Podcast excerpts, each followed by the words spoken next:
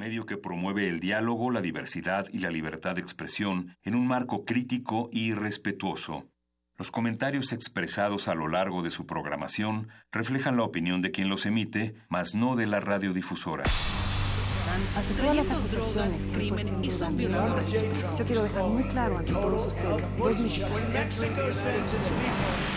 Vivimos tiempos donde el mundo no es gobernado por las personas más altruistas. Donde los muros estorban a la igualdad. A la sexualidad. Actividad. ¿Está en tus planes llegar al altar nuevamente? Donde se habla sin pensar y se admira sin saber. Vivimos los mismos tiempos que están viendo a la comunicación renovarse, al arte reinventarse, a la libertad superar sus límites. Nos hacen creer que lo mejor es triunfar en la vida. Donde el conocimiento y la denuncia están al alcance de nuestros ojos. De nuestros oídos.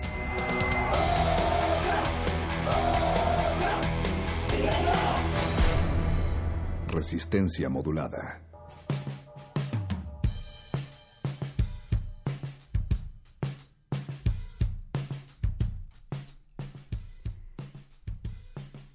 Y así es, esto es Resistencia Modulada. Muy buenas noches a los que aún siguen recordando que no solo las catástrofes pueden unirnos, a ustedes que están en pie de lucha desde las aulas y de la universidad, pero que sobre todas las cosas recuerdan que antes de ser estudiantes, abogados, médicos o godines, somos humanos y así sabemos que los humanos nos complementamos. Mi nombre es Mónica Sorrosa y a mi lado está Berenice Camacho. Muy buenas noches. Hola, muy buenas noches, Moni. Buenas noches a toda la resistencia. Bienvenidos a esta nueva emisión. Desde aquí, desde Radio UNAM, transmitimos por el 96.1 de FM, desde esta Ciudad de México que poco a poco eh, recobra su caótica normalidad, entre comillas, cuando ya por fin es octubre y septiembre se, se fue, ya quedó atrás, 3 de octubre, 8 con 7 de la noche. Mientras tanto, desde aquí les queremos acompañar hasta las 11 de la noche. Nosotras, junto con un gran equipo de producción que se encuentra del otro lado del cristal, el señor Agustín Mulia, como siempre, en la operación de la consola. También está el Voice, el Voice en la producción ejecutiva. Y Eduardo Luis desde Caracas, Venezuela, en la Eh. asistencia de producción. Aquí hay porra, aquí hay porra para todo este gran equipo que nos acompaña esta noche, Moni. Así es, mi querida Bere, y muy buenas noches a todos los que nos están escuchando. Eh, hoy tenemos un programa muy nutrido para contrarrestar toda esa chatarra mediática que a veces circula por las ondas. Eh, hay música, pero también hay temas sociales. 2 de octubre no se, no se olvida, muy importante. Eh, el día de ayer se conmemoró el, el 48, si no me- 49. 49. Sí. A Un año 49 del medio siglo. Casi ya medio siglo de esta importantísima fecha, por lo que vamos a estar hablando con el profesor Valeriano.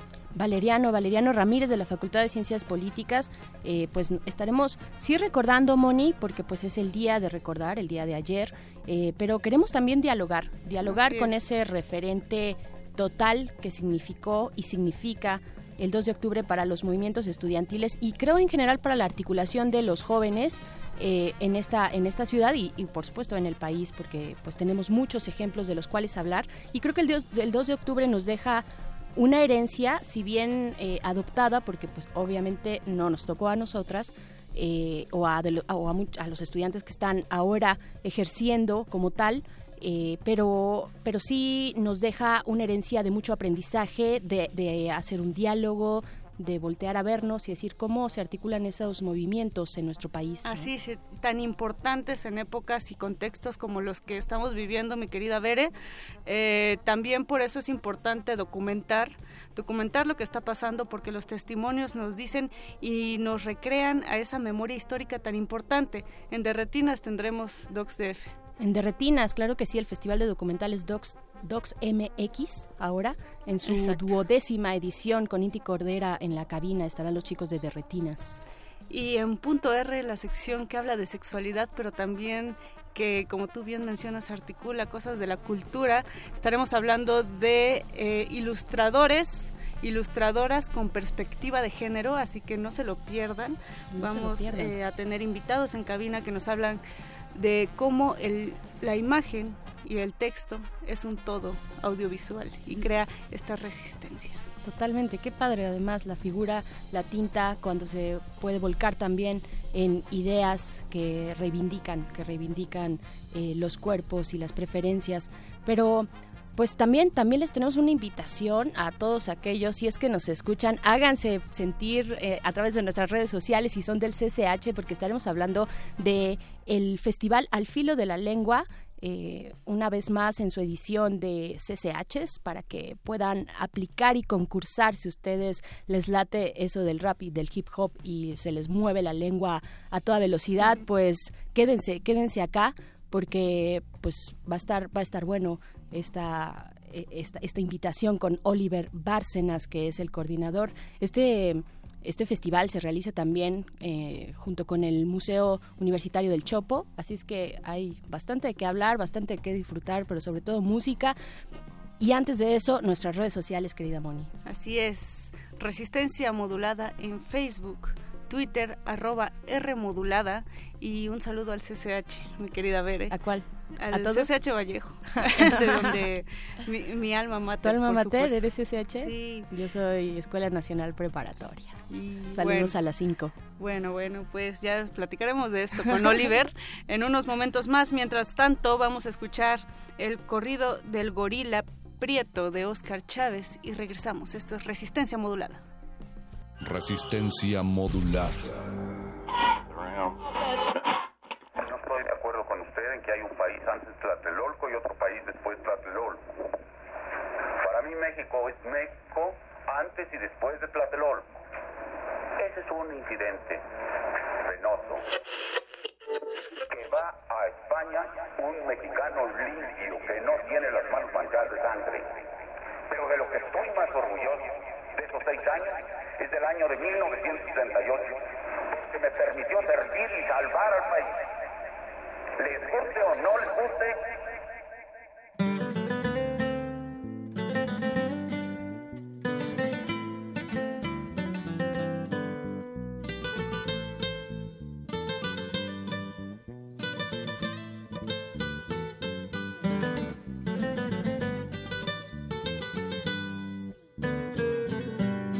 Este es el corrido del gorila prieto que llegará un día de Guadalajara.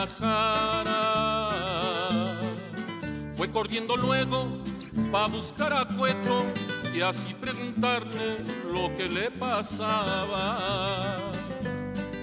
No te hagas el tonto, que bien que lo sabes, todo fue una orden que tú me dictaste. Lo único que hice fue mandar gorilas y una espantadita a los estudiantes.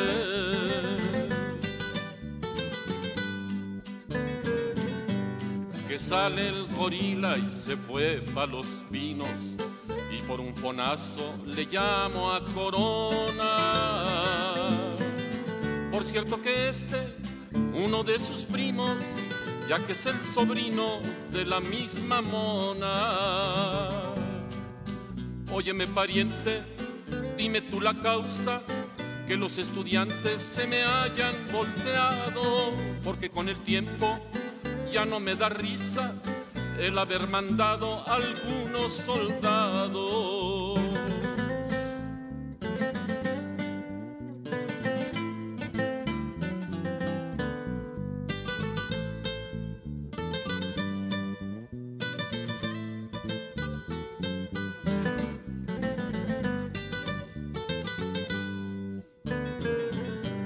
Respecto a los muertos, que se cierre el caso, porque no es posible que estén comprobados.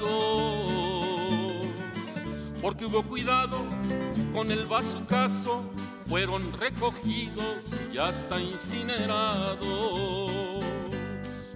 Y para dar muerte a este movimiento, que salga en la prensa que son comunistas y para que vean que yo nunca miento, que elaboren pronto toditas las listas. que salió corona lavando cerebros, corrió presuroso para un lindo parque. Y con sus palabras dijo al barrendero, tú no te me alzas o te mueres de hambre. Por haber mandado algunos soldados, el señor Gustavo se encuentra llorando. Este fue el corrido del gorila prieto que los estudiantes acaban cantando. Resistencia modular.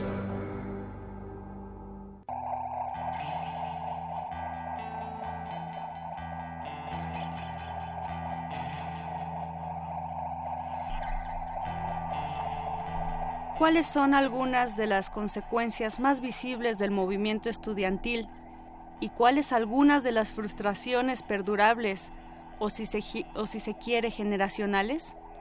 En el tiempo, inmediatamente posterior a la matanza del 2 de octubre, el miedo y la importancia aplazan o cancelan las claves del fervor, fervor militante y alientan la tristeza y la gana de olvido. Sin embargo, y en contra de la costumbre, la memoria histórica, aún no con ese nombre, persiste por varios motivos. Las pruebas, los testimonios de la represión barbárica ordenada desde la presidencia de la República, la localización del movimiento en la Ciudad de México, la emoción de los participantes a lo largo de unas semanas que se, que se reelaboran por décadas como hazañas a plazos, la sensación de debut en lo que se entiende por la historia, la pertenencia de un número considerable de víctimas a las clases medias y a las instituciones de educación superior. Esto es parte de un fragmento de las crónicas de Monsiváis respecto al 2 de octubre.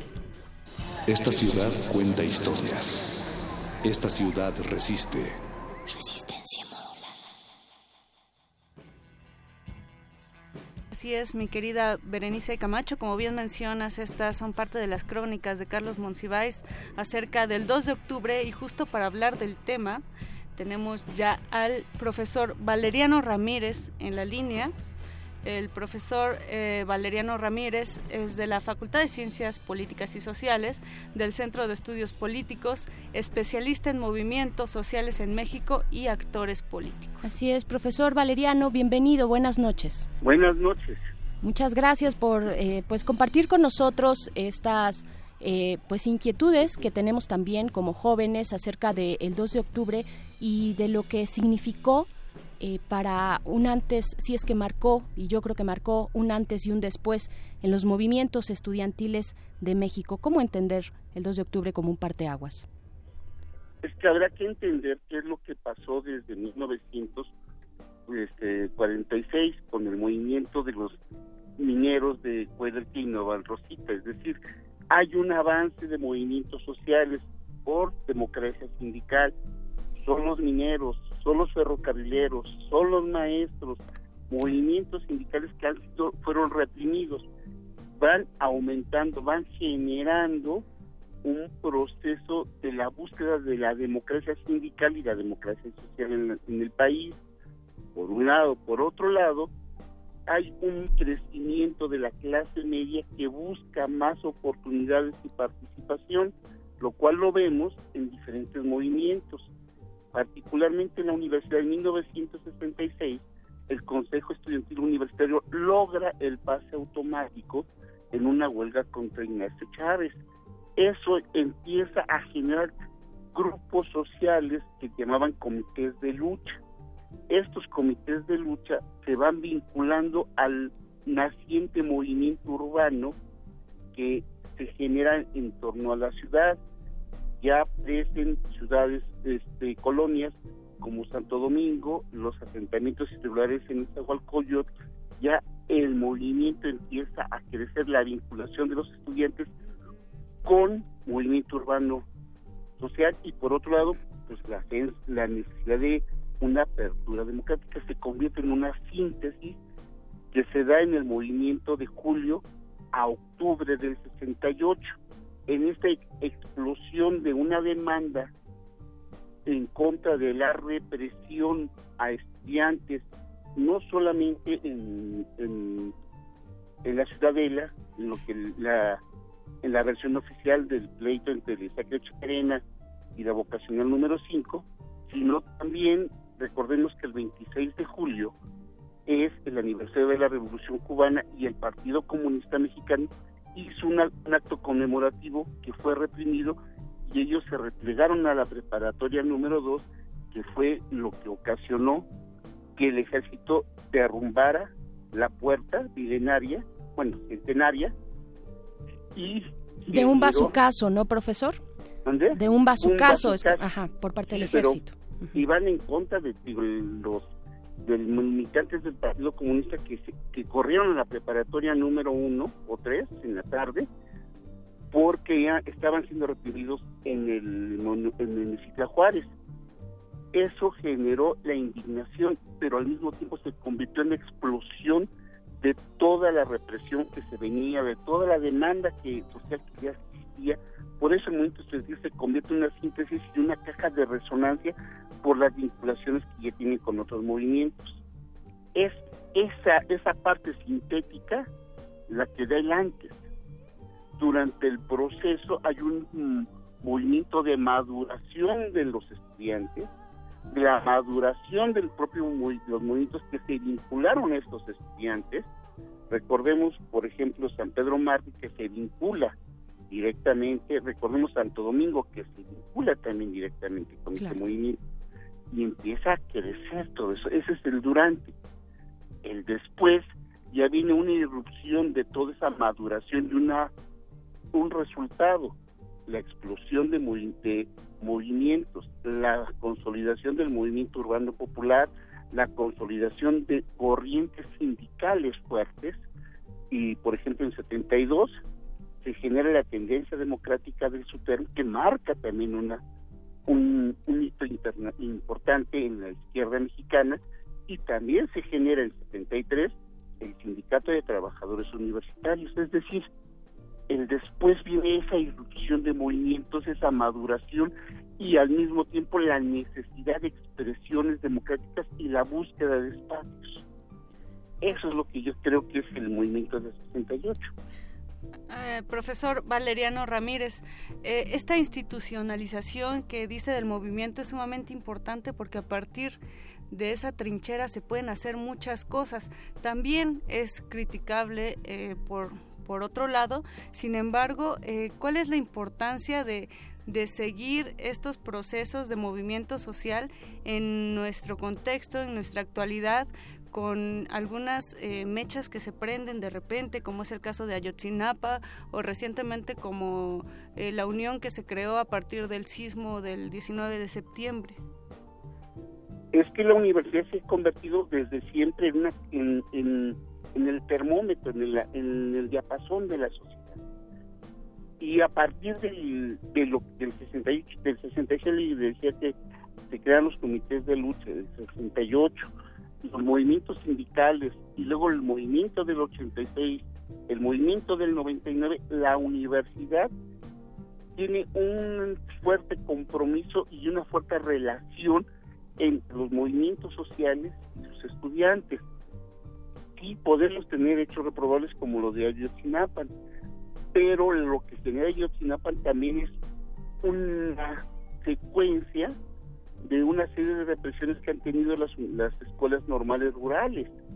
Recordemos que desde 1979 hay una reforma, se busca su desaparición y desarticulación y es una resistencia permanente y constante, lo cual radicaliza de alguna manera algún, algunas corrientes de las escuelas rurales, particularmente de Ayotzinapa, en, en Tenería y en y este Michoacán se generan esas radicalizaciones que evidentemente dan como consecuencia una represión. Ahora, de manera oscurizada, no entendemos qué pasó. Lo que sí generó una indignación colectiva y una unidad de estudiantes, que también obliga a una organización.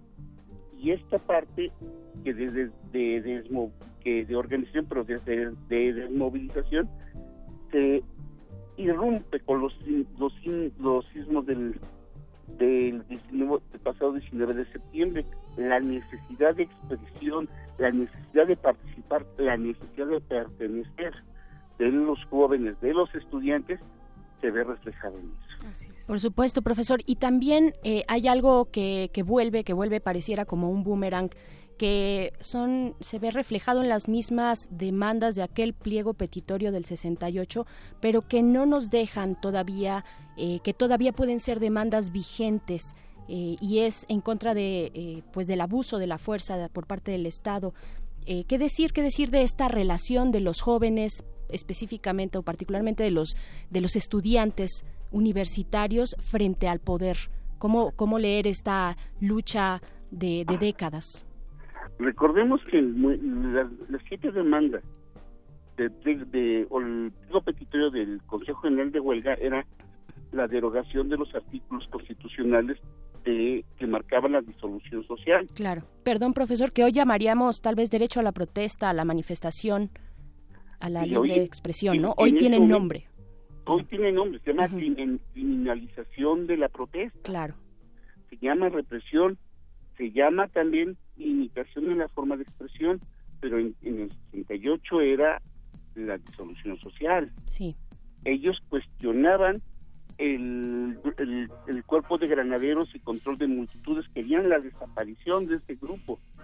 ¿Por qué? Porque la existencia del grupo de granaderos y control de multitudes impide, de, por su propia definición, la generación de movimientos, de marchas y de protestas. También pedían la destitución del jefe de policía por la, la virulencia que tenía esto. Y hemos encontrado que los jefes policiales siempre se han destacado por ser particularmente contrarios a las movilizaciones y también nos hemos visto que son los que han ejercido el mayor la mayor violencia contra los jóvenes. Así de ahí también que, que eh, luego eh, salgan motas despectivos hacia estas Fuerzas Armadas, estimado profesor Valeriano Ramírez. Eh, por otro lado, nos gustaría saber cuál es su opinión sobre las nuevas formas de articulación de los jóvenes, como por ejemplo el ciberactivismo. Vemos que ahora hay toda una plataforma de opinión a través de redes sociales o, de, o bien de movimientos como Yo Soy el 132. Lo que pasa es que los jóvenes han encontrado nichos y habilidades que en las viejas generaciones no tenemos. El nicho es las redes sociales y las habilidades son el manejo de, de las tecnologías. Y eso les ha permitido tener una comunicación. El peligro de esto es que se ha generado también una cultura del rumor y la de la falsa información. Recordemos, recordemos todo lo que venía en el, pasado 19. Lo mismo pasó en el 132, fue una erupción de, de decir, basta, no estoy de acuerdo con este candidato, no estoy de acuerdo con la forma. Y entonces, en una erupción de los jóvenes que protestaron, el problema es que protestaron, pero no se manifestaron en las urnas. Así es. Que ese es un síntoma, eh, profesor Valeriano, ese es un síntoma de esta época, parece. Lo hemos visto en otros países, incluso en el referendo de, eh, bueno, de no de Cataluña, estaba yo pensando ah, en el de eh, Gran Bretaña. ¿no? Para, para separarse de la Unión Europea, pues la mayoría fueron personas mayores las que salieron y los jóvenes se quedaron en casa y bueno, pasó lo que pasó, ¿no? Sí, digamos que los jóvenes Mm, empiezan, impulsan, pero no dan el otro paso porque no le, eh, este, no han visto la ocasión.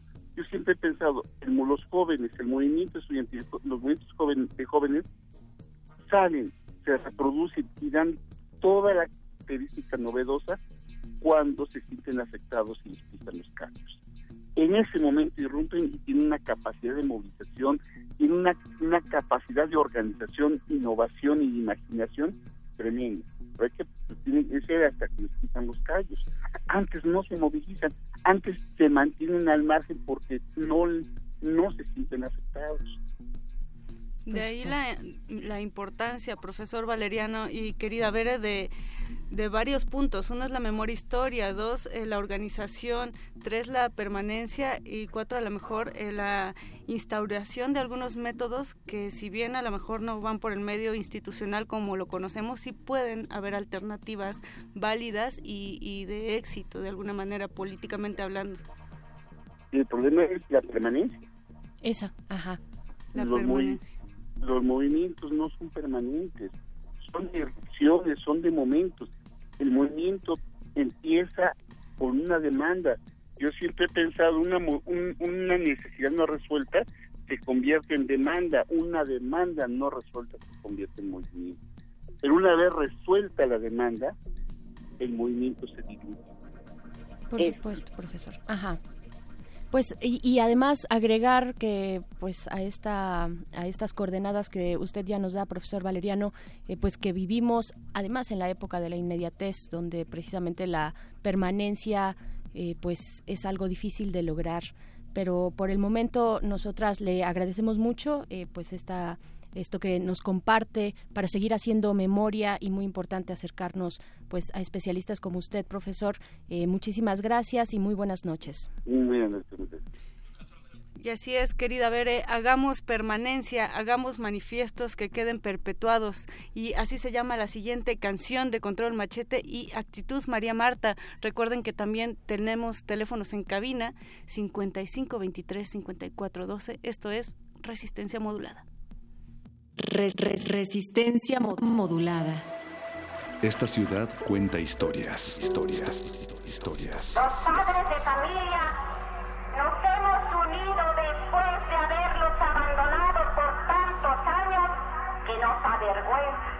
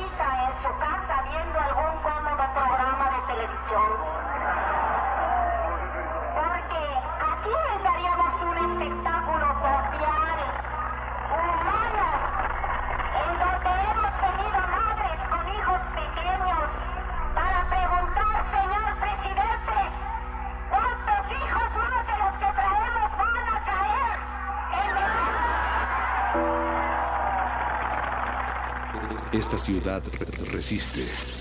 Resistencia modulada.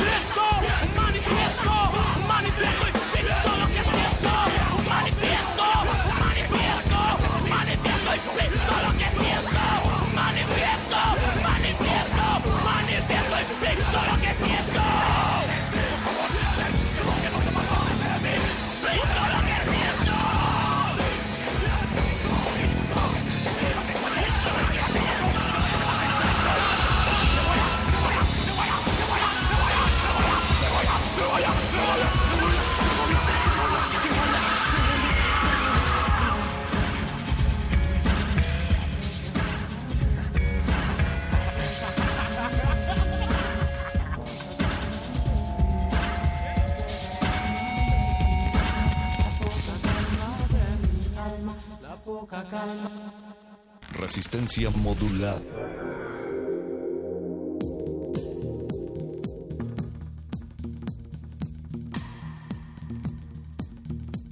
Esto es Resistencia Modulada de Radio UNAM y ya está con nosotros nuestro invitado de esta noche. Él es Oliver Bárcenas Cruz, maestro en estudios políticos y sociales por la Facultad de Ciencias Políticas y Sociales de esta universidad, con largo camino en gestión pública, en, en gestión cultural, perdón, eh, aquí, aquí en la Ciudad de México y es también coordinador del Festival Universitario de Rap y Hip Hop al filo de la lengua, que ahora se encuentra en su sexta edición. Bienvenido, Oliver.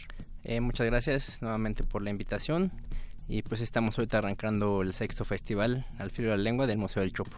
Y ya has venido varias veces en otras ediciones y nos da mucho gusto tenerte acá de nuevo. Para los que no están enterados eh, todavía, Oliver, cuéntanos en qué consiste el festival, pero sobre todo primero cómo surge, porque también es una colaboración con eh, el Museo Universitario del Chopo, ¿no?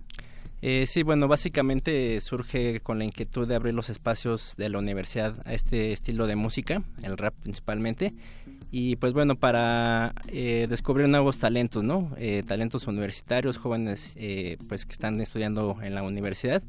Se hace desde diferentes perspectivas, pues básicamente lo que nos importa más es destacar la parte pues social, política, cultural de este movimiento eh, dejando un poco de lado lo que es eh, el, el, hip hop gangsta, ¿no? El, este hip hop violento, misógino, y pues exaltar otra la parte propositiva, ¿no? Que está surgiendo mucho el movimiento en el país. Eh, hay una gran escena dentro de la Ciudad de México y pues nos dimos cuenta de que dentro de la universidad pues hay mucho talento de este, de este estilo de música.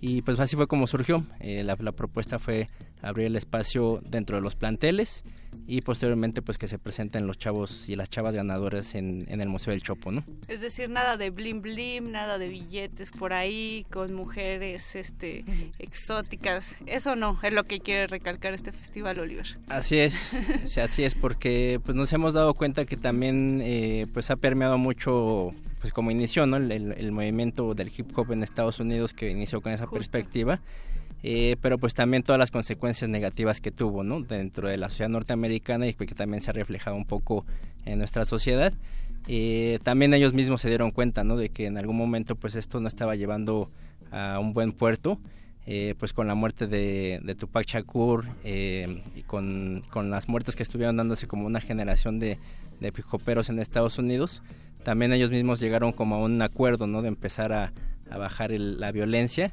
y empezó a, darse esta perspectiva más este, social, eh, más política y más humanista, ¿no? También de, respetar los, los derechos humanos, eh, de respetar obviamente los derechos de la mujer y pues dar una perspectiva más eh, pues positiva, ¿no? Eh, y es, es lo que estamos nosotros resaltando dentro de este festival. Además, además, ver Oliver, el hip hop es ahorita un movimiento que está bien fuerte, ¿no? En, en el país, que a lo mejor empezó eh, a, a, tomar fuerza en los 90, que se opacó un poquito, pero que ahorita siento que hay un auge en este sentido y que además a los universitarios más jóvenes de prepas de CCHs les gusta mucho.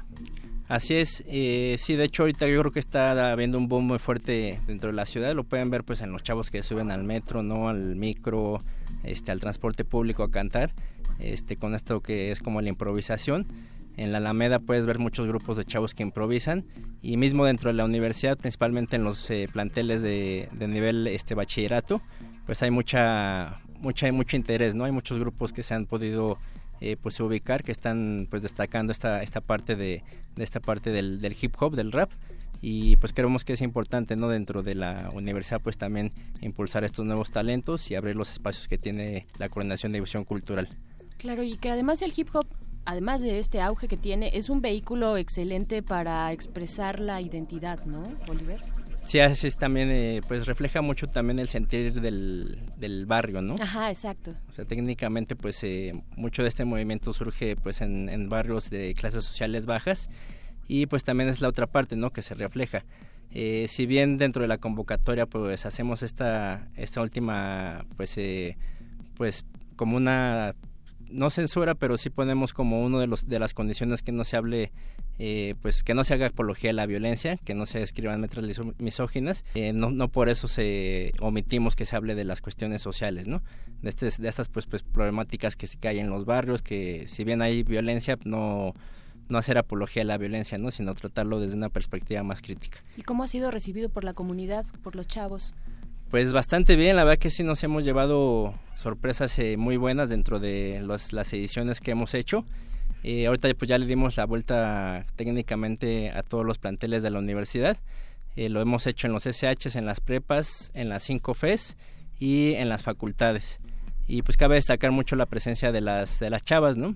cuando lo hicimos en, en, las facultades y pues en la facultad de psicología técnicamente el 90% de las personas que participaron, de los alumnos, fueron mujeres y pues hay un auge también mucho de la escena eh, de las chicas, ¿no? Dentro de tanto en la ciudad como en la universidad, ¿no? De este de este movimiento. Eso está súper chido ver eh, Oliver eh, y saludo también a Ismael que ya anda por aquí, que es ganador de el pasado, la edición, la quinta edición del Festival Filo de la Lengua. Ismael, muy buenas noches. Hola, buenas noches. Y bueno, Oliver, en cuanto a lo que comentabas, pues cierto, esto también nos habla de, que los jóvenes queremos decir muchas cosas, ¿no? Eh, muchos temas sociales, muchos temas políticos, temas de identidad eh, y el recibimiento que, que tú bien comentas, pues es parte de de estas ganas de querer decir algo, pero también de un talento, ¿no? Que existe porque se requiere muchísima habilidad. No sé si tú, Bere, has intentado rapear en alguna ocasión. Es súper difícil eh, crear todas estas oraciones al ritmo de la música, eh, al ritmo del DJ. Eh, Ismael, tú, como ganador de la quinta edición, nos puedes hablar más de esto, de esta técnica que se requiere para crear versos y, rapear. Sí, eh, bueno, yo empiezo a, rapear con lo que es el freestyle. Eh, me introduzco a lo que es la cultura del hip hop por medio del graffiti. Y con mis amigos, ah, pues empiezan a aparecer algunos pues amigos dentro de el crew o la pandilla que, que hacen rap y, y, te provocan, ¿no? A intentarlo y empecé a, a improvisar y pues por ahí empecé a sentir que podía hacer alguna canción y e intenté escribir mi primera canción y fue de ahí de donde empecé a, hacer mis pues mis versos, ¿no? Mis, mis canciones. Y para mí que este pues es algo que sí se puede perfeccionar, pero en mi caso lo descubrí por pues por puro pasatiempo. Que muchas veces es, es, así, ¿no, Ismael? O sea, también es, como dices, con la banda, con tu barrio o con los más cercanos. Pero ¿cómo llegas entonces al festival? Ahí, ¿cómo te animaste? Y cuéntanos también, bueno, ¿de qué escuela eres? Ah, yo vengo de la Prepa 7 de La Viga. Ok. por la, el Metro Merced. Saludos. Saludos a todos por allá. Este, pues, un día iba subiendo las escaleras y un amigo, justo un amigo me dice, este, mire el letrero, es sobre hip hop. Y volteé y ya leí la convocatoria y decía al filo de la lengua las bases que pues que de alguna forma constituían el concurso o el festival y este pues dije lo voy a intentar no voy a voy a ver qué, qué sale y pues me metí me metí al concurso igual por por curiosidad para ver este pues me llamaba mucho la atención como que en esta cuestión de las preparatorias del por eso ahora sí que del mundo universitario que podía encontrar en esto del rap no porque mis contactos con el rap siempre habían sido por la calle, por, por cosas así y era la, como la oportunidad de encontrar algo pues con los universitarios y dije, wow, yo lo quiero intentar y pues me metí al festival. Y topaste banda, obviamente, pues que está en lo mismo y ya pues que van, van haciendo pues como algunas redes tal vez, ¿no? ¿O qué? Sí, conocí a algunos amigos, conocí este dentro de la escuela pues siempre veía así como a los chavos haciendo freestyle afuera de la escuela y o ahí en las en las pimponeras y me llamaba la atención pero no encontraba el modo de acercarme. Y de hecho fue el, el festival el que me acerca a ellos. Ya hoy pues los conozco me llevo bien con ellos y este posteriormente en la final ya ahí en el en el museo me encuentro con más chavos de otras escuelas y este pues el nivel era pues bastante rico no me gustaba mucho lo que estaba escuchando y y me llenaba igual de adrenalina saber que la verdad lo estaban para mí lo estaban haciendo muy bien y pues fue algo que disfruté mucho todo el festival. Bere, Ismael, Oliver, creo que esto que mencionan es súper importante porque no me dejarás mentir, Oliver, una, uno de los objetivos, eh, a lo mejor no el principal, pero sí uno de ellos es crear esta escena del hip hop, crear las redes que menciona Bere y hacer más grande esta cultura. Eh, que, está sembrada ya en el país desde hace muchos años. Entonces, ¿qué les parece si eh, vamos a escuchar un poco de música en, en lo que Julio Ismael Morales López, ganador del quinto concurso al filo de la lengua hip hop universitario, se prepara y regresamos a Resistencia Modulada. Resistencia Modulada.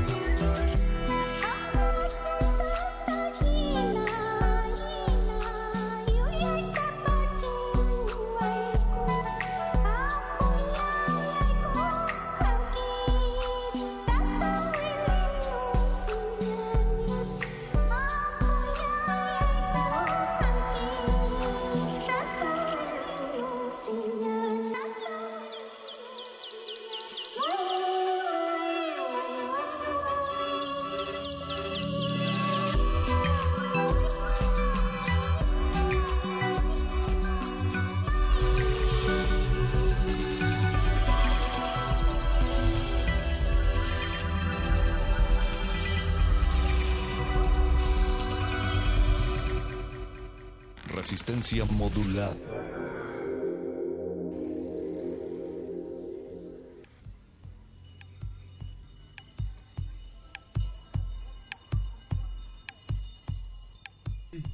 Al filo de la lengua en la cabina de resistencia modulada, estamos con Oliver Bárcenas e Ismael Morales. Eh, Oliver, que eres el coordinador, pues cuéntanos, suéltalo ya, danos esas fechas que seguramente allá afuera están esperando escuchar. Sí, bueno, el festival ahora está dirigido para los cinco CCHs. Eh, las, las, bases del concurso es que tienen que mandar una, una composición de su propia autoría eh, de no máximo cuatro minutos eh, al correo que viene ahí en la convocatoria. el tema, si bien es libre, no se aceptan eh, composiciones con letras misógenas, violentas o que hagan apología de la delincuencia del hop gangsta. Y pues bueno, de hecho ya mañana iniciamos en el CCH Vallejo a la una de la tarde en la sala Einstein, el CCH Sur el 5 de octubre en el Jardín del Arte, el CCH Escapuzalco el viernes 6 de octubre a la una en, en la sala Teatro el CCH Naucalpan el lunes 9 de octubre a las 5 en la sala teatro y cerramos con CCH Oriente el miércoles 11 de octubre a la 1 en la explanada central. Y luego viene la gran final, obviamente de cada plantel sale un primer lugar y el alumno o la alumna que gana por cada plantel se presenta en la gran final que será el jueves 26 de octubre a las 7 de la tarde en el Museo del Chopo con entrada libre. Eh, se presentan los cinco primeros lugares y va a estar como invitado especial eh, Danger, este, ah, Danger, lo queremos mucho.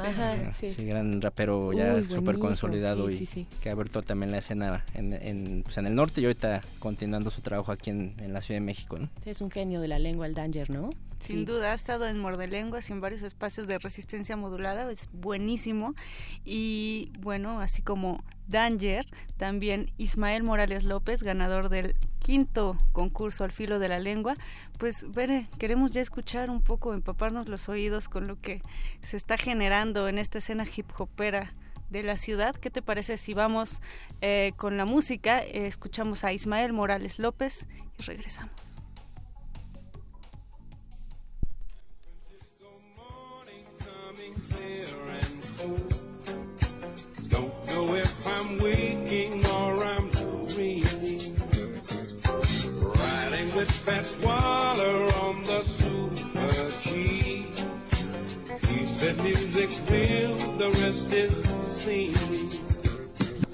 Tomados de la mano entramos a la habitación. Cierra puertas y ventanas, ya no habrá preocupación. Apartados del mundo, atrapados por la pasión.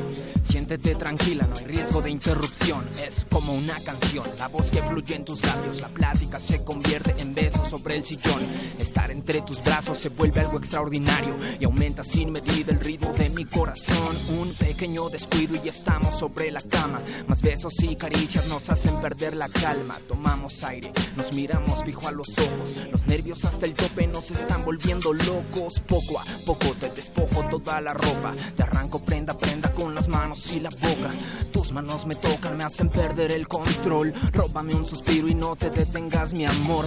Dos cuerpos desnudos, aquí no importa el tiempo. No avanzan los segundos, aunque afuera esté lloviendo. Lloviendo y tú sonriendo. Tú tiemblas, yo te entiendo. Con música de fondo, la libido va subiendo y me siento en lo largo de tus cabellos perdido. Todo está permitido, el fuego está encendido, latidos y gemidos, rugidos y fluidos, ven te invito conmigo a probar el fruto prohibido. Toma mi mano, ven conmigo, siénteme, mi cuerpo cálido está sediento de ti, con gestos tiernos duros, ven, sedúceme, que somos uno y uno seremos los dos. Ábreme las puertas que quiero entrar en tu templo, naciendo, muriendo y en instantes reviviendo. ¿Qué está sucediendo? Estamos ardiendo, no te espantes, nena, nuestras almas están uniendo. No sé si esto es amor, es lujuria o pasión. Ángeles y demonios bailan en la habitación. Es toda una ilusión, sin iluminación. Las luces apagadas y empieza la transfusión. Hazme llegar al cielo, toquemos las estrellas. Mientras mi lengua en tu cuerpo una nueva historia escribe. Vuélveme prisionero en esta noche tan bella. Porque preso de tus muslos hoy puedo sentirme libre. La llama nos extingue y Afrodita nos visita. En cada embestida explosiones cual dinamita. Escrita con esta historia infinita. El corazón palpita y el aliento se me agita, aliento con aliento, piel con piel, alma con alma. Esta noche es exacta, baby, no saldrás intacta. Una larga velada me lo dice tu mirada, sin tanta palabra, comunicación exacta. Impactante silueta en esta noche estrellada. Es una aventura de locura y frenesí, una escena empapada, mi espalda rasguñada. Llévame al orgasmo, al clímax, al éxtasis. Toma mi mano, ven conmigo, siénteme. Mi cuerpo cálido está sediento de ti. Con gestos tiernos, duros, ven, sedúceme. Que somos uno y uno seremos los dos. Ah.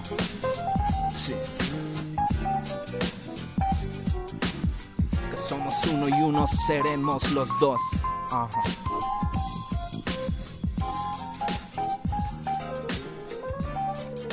Al filo de la lengua. Ismael Morales, Eh, bravo, bravo. Aplausos bravo. radiofónicos para Ismael clap, Morales clap. López. Muchas gracias chicos, muchas gracias Oliver, Ismael, pues por haber estado compartiendo este eh, certamen, este festival que ya está a la puerta. Mañana empiezan ya y pues algo con lo que te quieras despedir, Oliver. Eh, pues nada, impulsar a los jóvenes eh, que sigan creando. Creo que ahorita, justo por lo que acaba de suceder de pues, los sismos y todo esto, es un buen momento eh, para que se plasme también el momento, ¿no? El sentir de, de lo que sucedió. Eh, se, le- se escriban letras de amor como las que escribe Julio, eh, pues de toda la soledad que, hubo en este momento, que se plasmen, ¿no? Como generación plasmen el sentir de lo que acaban de vivir en estos momentos como, como generación, que pues yo creo que ya sacaron la garra, sacaron eh, pues el cover para, para, para pues marcar, ¿no? También su momento como, como jóvenes y eso pues que sigan creando, que sigan dibujando, bailando, sintiendo y pues que sean parte de toda esta gran comunidad de, de creadores tanto en la calle como en la universidad. Perfecto, Oliver, Ismael, muchísimas gracias por haber estado acá. Querida Moni, también ya nos vamos. Así es, recordemos todas las bases en nuestro Facebook Resistencia Modulada, ahí seguirá. Pero antes de despedirnos, mi estimada Berenice Camacho. De hecho, para despedirnos nos vamos con la tercera entrega del trabajo de PDP, de periodistas de a pie, en colaboración con Resistencia Modulada. Eh, esta serie se llama Resistencias, es un trabajo de investigación periodística eh, por de aquellos que defienden que defienden la tierra en las comunidades de nuestro país. Así es que vamos vamos a escuchar porque ya viene de retinas. Periodistas de a pie y resistencia modulada presentan, presentan. Resistencias.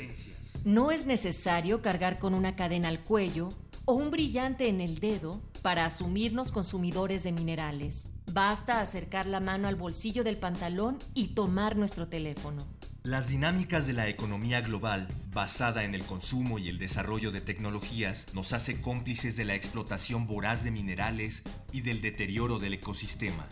Mientras la carrera por localizar y explotar los recursos necesarios para sostener este desarrollo se vuelve más y más agresiva, el sistema económico parece tragar cualquier forma de vida que se le contraponga. En México, estos recursos rebosan el subsuelo de territorios que históricamente son habitados por grupos indígenas. Así la paradoja. Ellos, los más pobres, los olvidados, concentran la riqueza más grande del país, bajo sus milpas, sus lugares rituales, sus ríos. Al principio, el saqueo y el otrocidio fueron ejecutados en nombre de Dios. Ahora se cumplen en nombre del Dios del progreso. Eduardo Galeano, ensayo 12 de octubre, nada que festejar. Eh, La radio comunitaria Mije Humbo viene de dos raíces. Hun, que significa fuego, literalmente. Po es viento, entendiendo que es una forma también de resistencia ante el Estado. Proponer alternativas de información desde la propia comunidad, con una visión propia de la comunidad. Lilia es una mujer indígena ayuk, comunicadora y fundadora de la radio comunitaria Genpoj en Tlahuitoltepec, Oaxaca, que desde hace 17 años ha sido fundamental en la lucha para mantener unidas a las comunidades mijes, reconstruir su cultura y fortalecer la resistencia ante los proyectos que amenazan el bienestar de la comunidad. Santa María Tlahuitoltepec es una comunidad indígena enclavada en la parte alta de la Sierra Mije, donde según el INEGI, el 61% de la población vive en pobreza. Los servicios de desagüe, luz eléctrica y teléfono son lujos que han ido llegando a cuentagotas en los últimos 15 años. Como esta, cientos de comunidades indígenas en el país fueron de igual manera olvidadas por el desarrollo durante décadas. En los años 90, con el aumento de concesiones para exploración y explotación minera que trajo el modelo neoliberal al país, a las comunidades comenzaron a llegar extranjeros, empresarios y autoridades con el fin de instalar proyectos extractivos. Con los extraños también llegaron los despojos.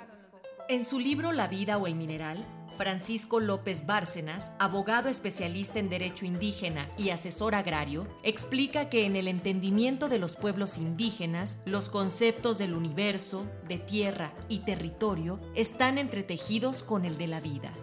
Lilia y el equipo de Gen Pog han encontrado en la radio una herramienta para luchar, y aunque en su comunidad no hay proyectos extractivos aún, las experiencias de la región les han enseñado que sus tierras están en la mira, y la única forma de defenderlas es informarse e informar a otros. Por eso, creen importante rescatar la lengua que se pierde un poco más con cada generación, en transmitir el conocimiento y el amor al territorio con los más jóvenes y la importancia de cuidar el patrimonio colectivo. Algo muy parecido ocurre en la Sierra Norte de Veracruz, una de las regiones más pobres del país. En Radio Guayacocotla, la voz de los campesinos 105.5 FM, los comunicadores y voluntarios enfocan su agenda temática alrededor de la promoción de los derechos indígenas, el fortalecimiento de la identidad cultural y la defensa de la tierra. Nosotros interpretamos junto con ellos que son las, las principales luchas, la defensa de la cultura, la defensa de la organización comunitaria, la defensa del, del maíz. Él es Alfredo Cepeda, un sacerdote jesuita que llegó hace 35 años a Veracruz para ayudar a construir el proyecto de Radio Guaya y ha sido testigo de la transformación de modelos. Cuando hace 30 años la pobreza se debía al sistema de cacicazgos, hoy la amenaza es el despojo desmedido de recursos como minerales, gas, agua y bosques que se agrava cada vez más con programas nacionales que buscan eliminar poco a poco el trabajo del campo a favor de una industrialización. TransCanada es una empresa canadiense que se especializa en la construcción y operación de ductos para transportar gas y petróleo. No al fracking. Ni hoy ni nunca. En la voz campesina son las 12 del día con un minuto. Igual que Lilia, en Radio Genpog, el equipo de Radio Guaya ha encontrado en la información una herramienta para fortalecer la lucha. Su noticiero se produce en cuatro lenguas indígenas y reporta historias de resistencias ante proyectos extractivos en otras partes del mundo o en comunidades cercanas. Su señal se escucha en cerca de mil comunidades indígenas y ejidos en los estados de Hidalgo, Veracruz, Puebla y San Luis Potosí. El equipo ha hecho desde hace años el trabajo de ir a las comunidades para relatar sus historias y sus luchas. Escucha estas y otras historias de resistencias en este mismo horario. Visita nuestros sitios piedepagina.mx y resistenciamodulada.com.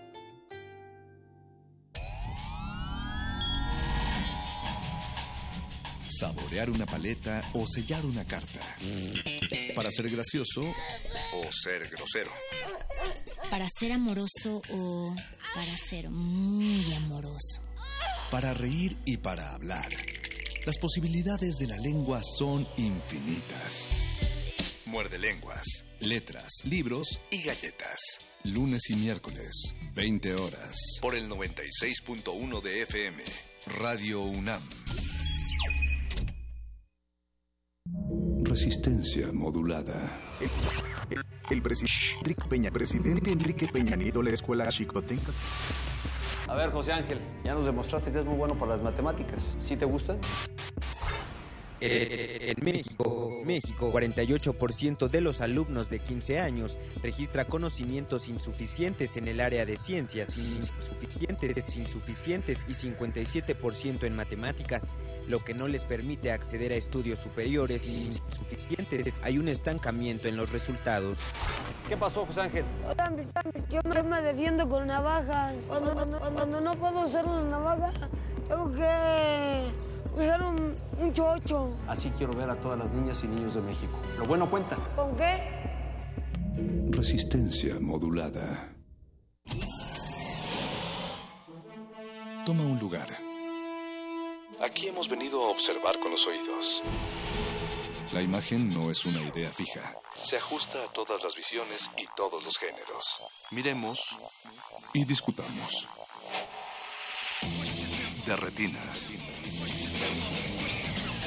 Un horizonte sonoro para vivir el cine. De, retinas. Yo no quiero eso, quiero seguir siendo el pop.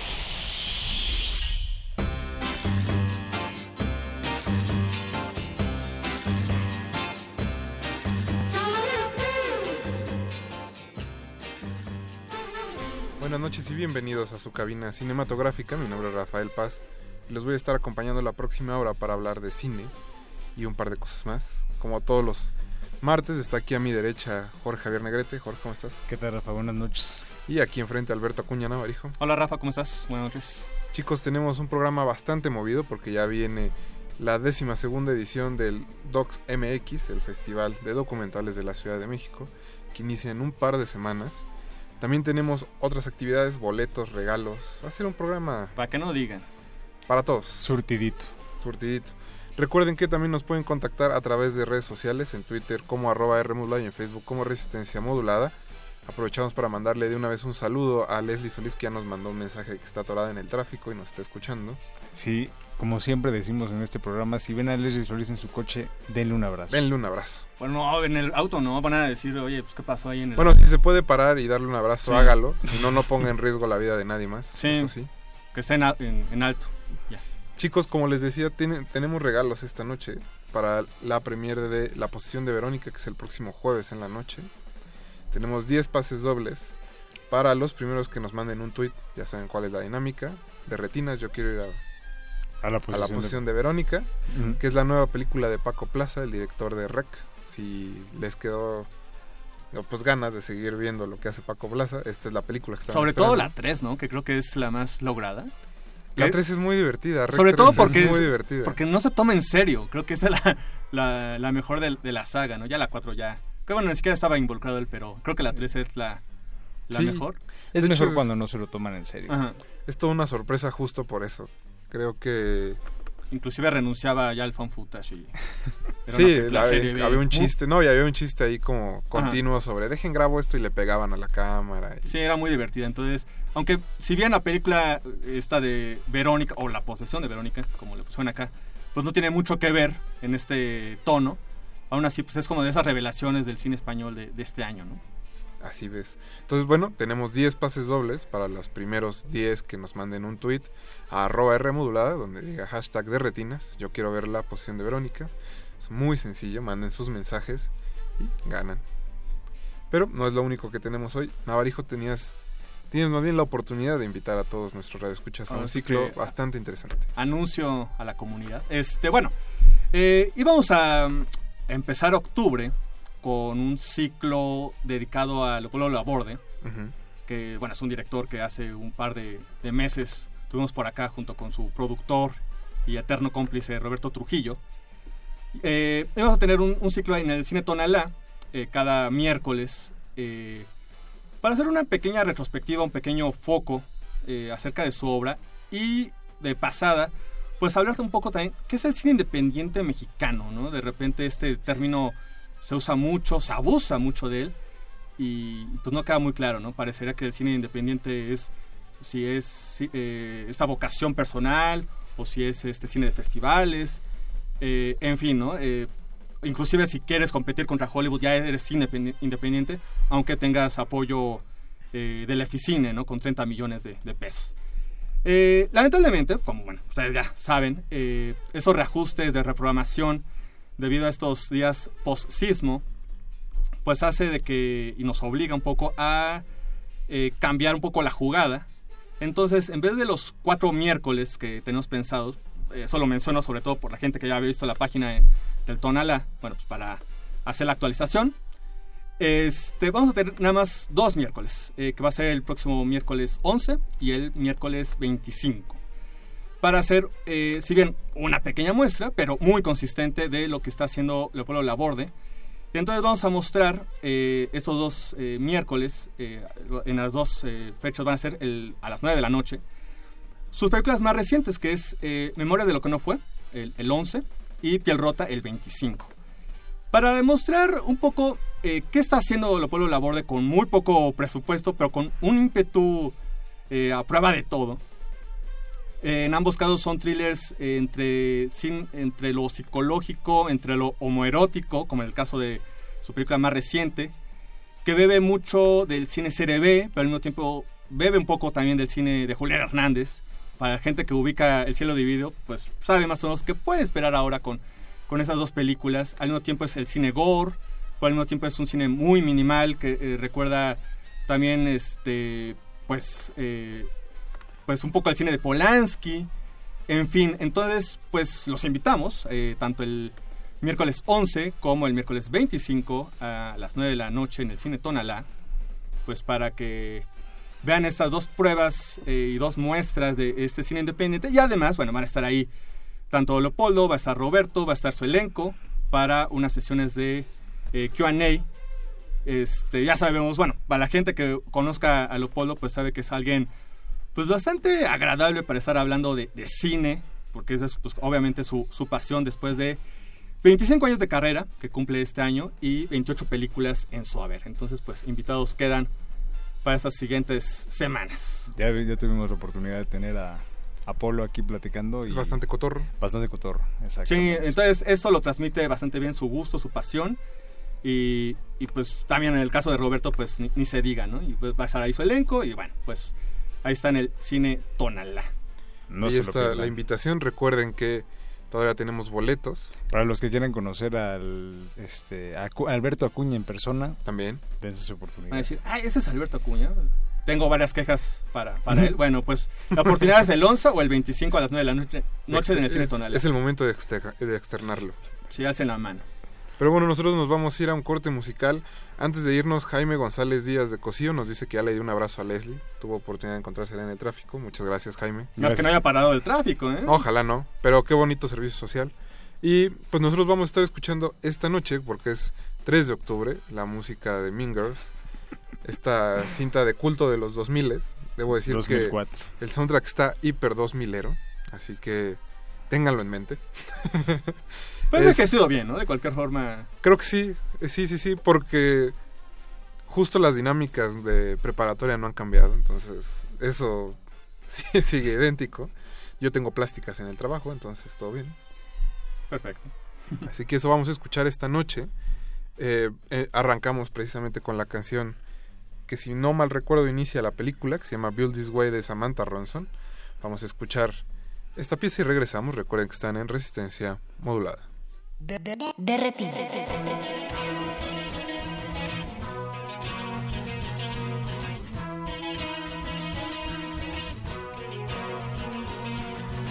Did you ever feel like you wanna be someone else for just one day? Did you ever feel like you wanna see? through another pair of eyes. Did you ever think I might wanna be with anyone else for just one day? Did you ever really when I walked away? The book, the dunks, and the bottle of Jack. The smoke's the slouch out my eyes. Then you think you know what you think you'll find. You think you'll figure me out tonight, but you'll never know what I won't share. Cause I don't care, no, I don't care. You think you'll figure me out tonight, but I don't care. and I wonder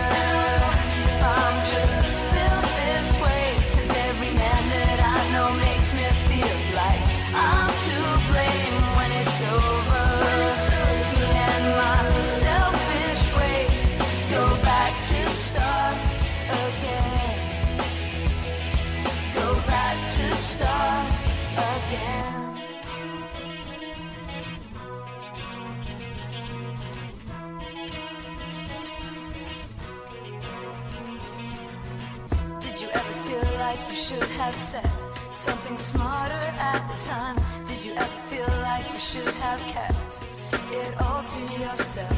Did you ever think it might be your fault? I never promised anymore.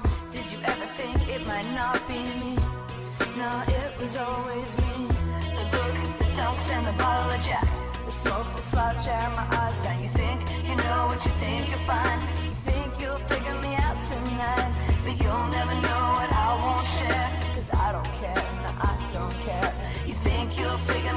tonight. But I don't care. And I wonder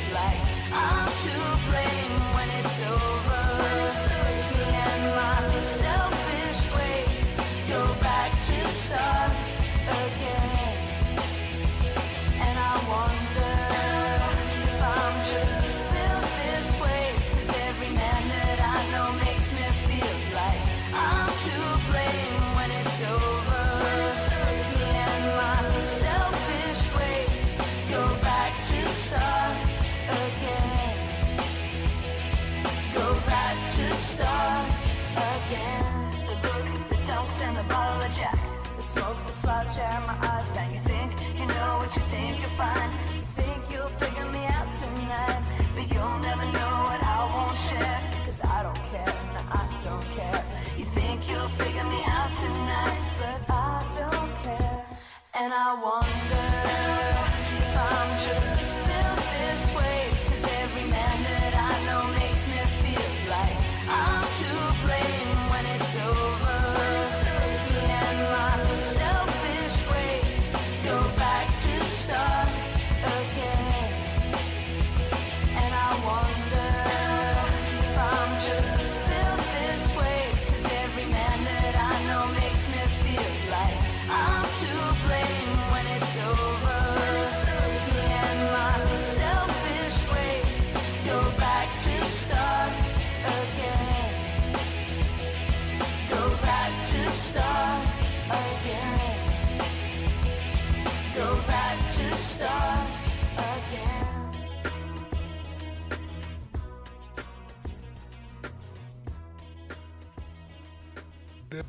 De.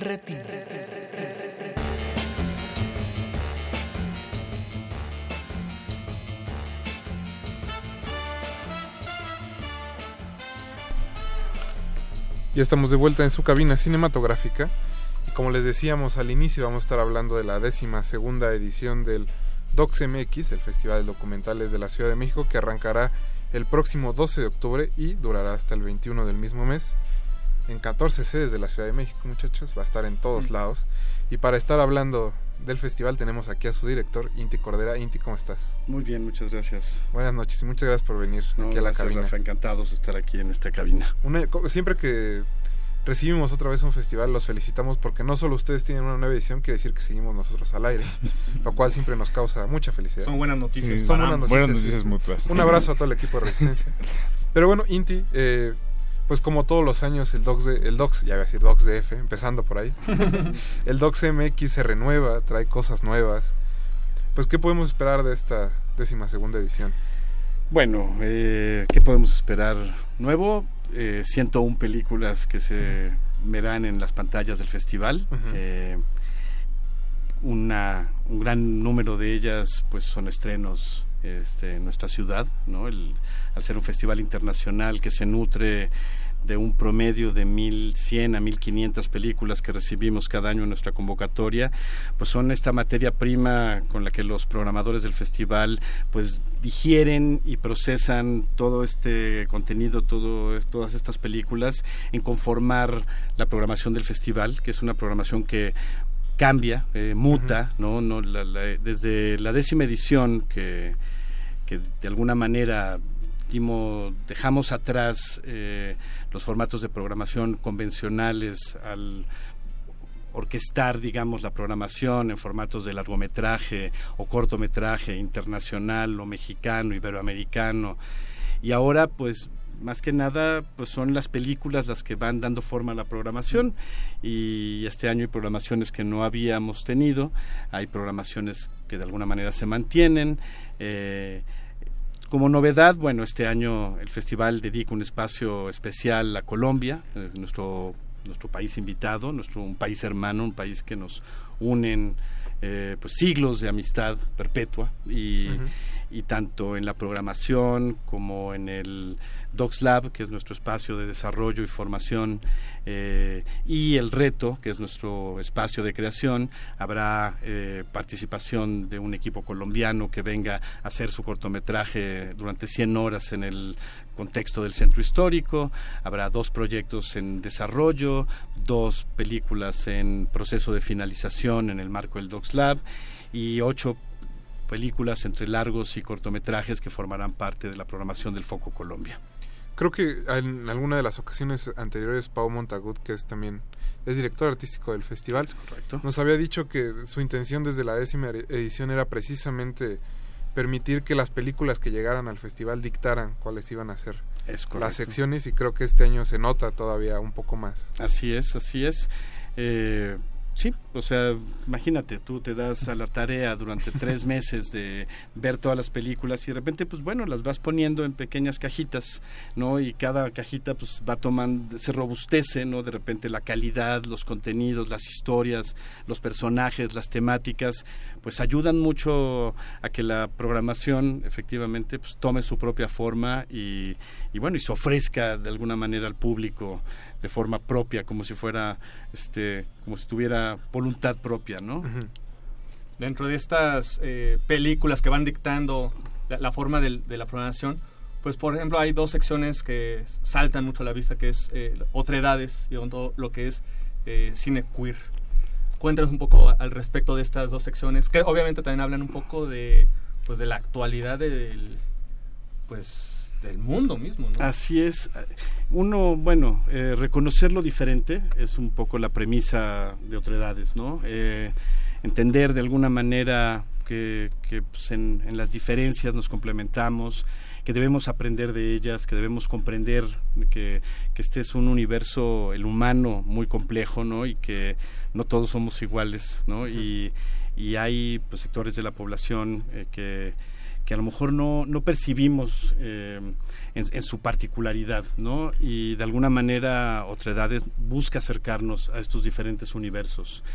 Eh, en el caso de Cinema Queer, bueno, es, ha sido siempre eh, la búsqueda de integrar a la programación los contenidos y, las temáticas de género sin etiquetarlas, ¿no? de alguna manera, Otreda, Cinema Queer busca abrir un espacio de reflexión en torno a los temas de, género, de LGTB y, y, de alguna manera ser parte de una programación sobre todo por la calidad de los contenidos y de las historias que nos muestran y que en la diversidad de las cinco películas que las componen nos hacen adentrarnos en, universos eh, muy diferentes, ¿no? Muy particulares y muy diferentes entre sí.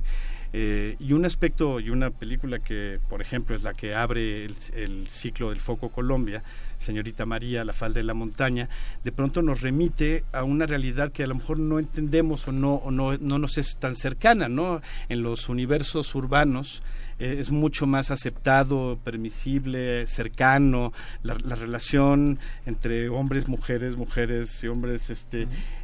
Pero de pronto adentrarnos en la realidad de una, de una persona que, en el ámbito rural, eh, pues bueno, nos cuenta su historia, ¿no? Y entonces eso es un poco la búsqueda que tiene tanto estas secciones como en general, pues la programación.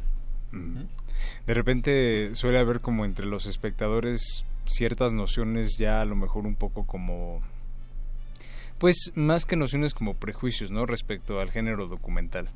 Eh, suelen tildarlo a lo mejor de aburrido, convencional, o esperan ver siempre lo mismo, ¿no? En una, eh, en un, en lo que se ofrece dentro del documental, tomando en cuenta la fuerza que tiene dentro del cine mexicano, ¿no? Y que muchos de los mejores ejemplos y de los más memorables y representativos pues han salido justamente de, de este género. Para la gente que a lo mejor eh, quisiera acercarse por primera vez al festival, que quisiera a lo mejor darle una oportunidad eh, a los documentales, eh, ¿qué les podría ofrecer Docs MX?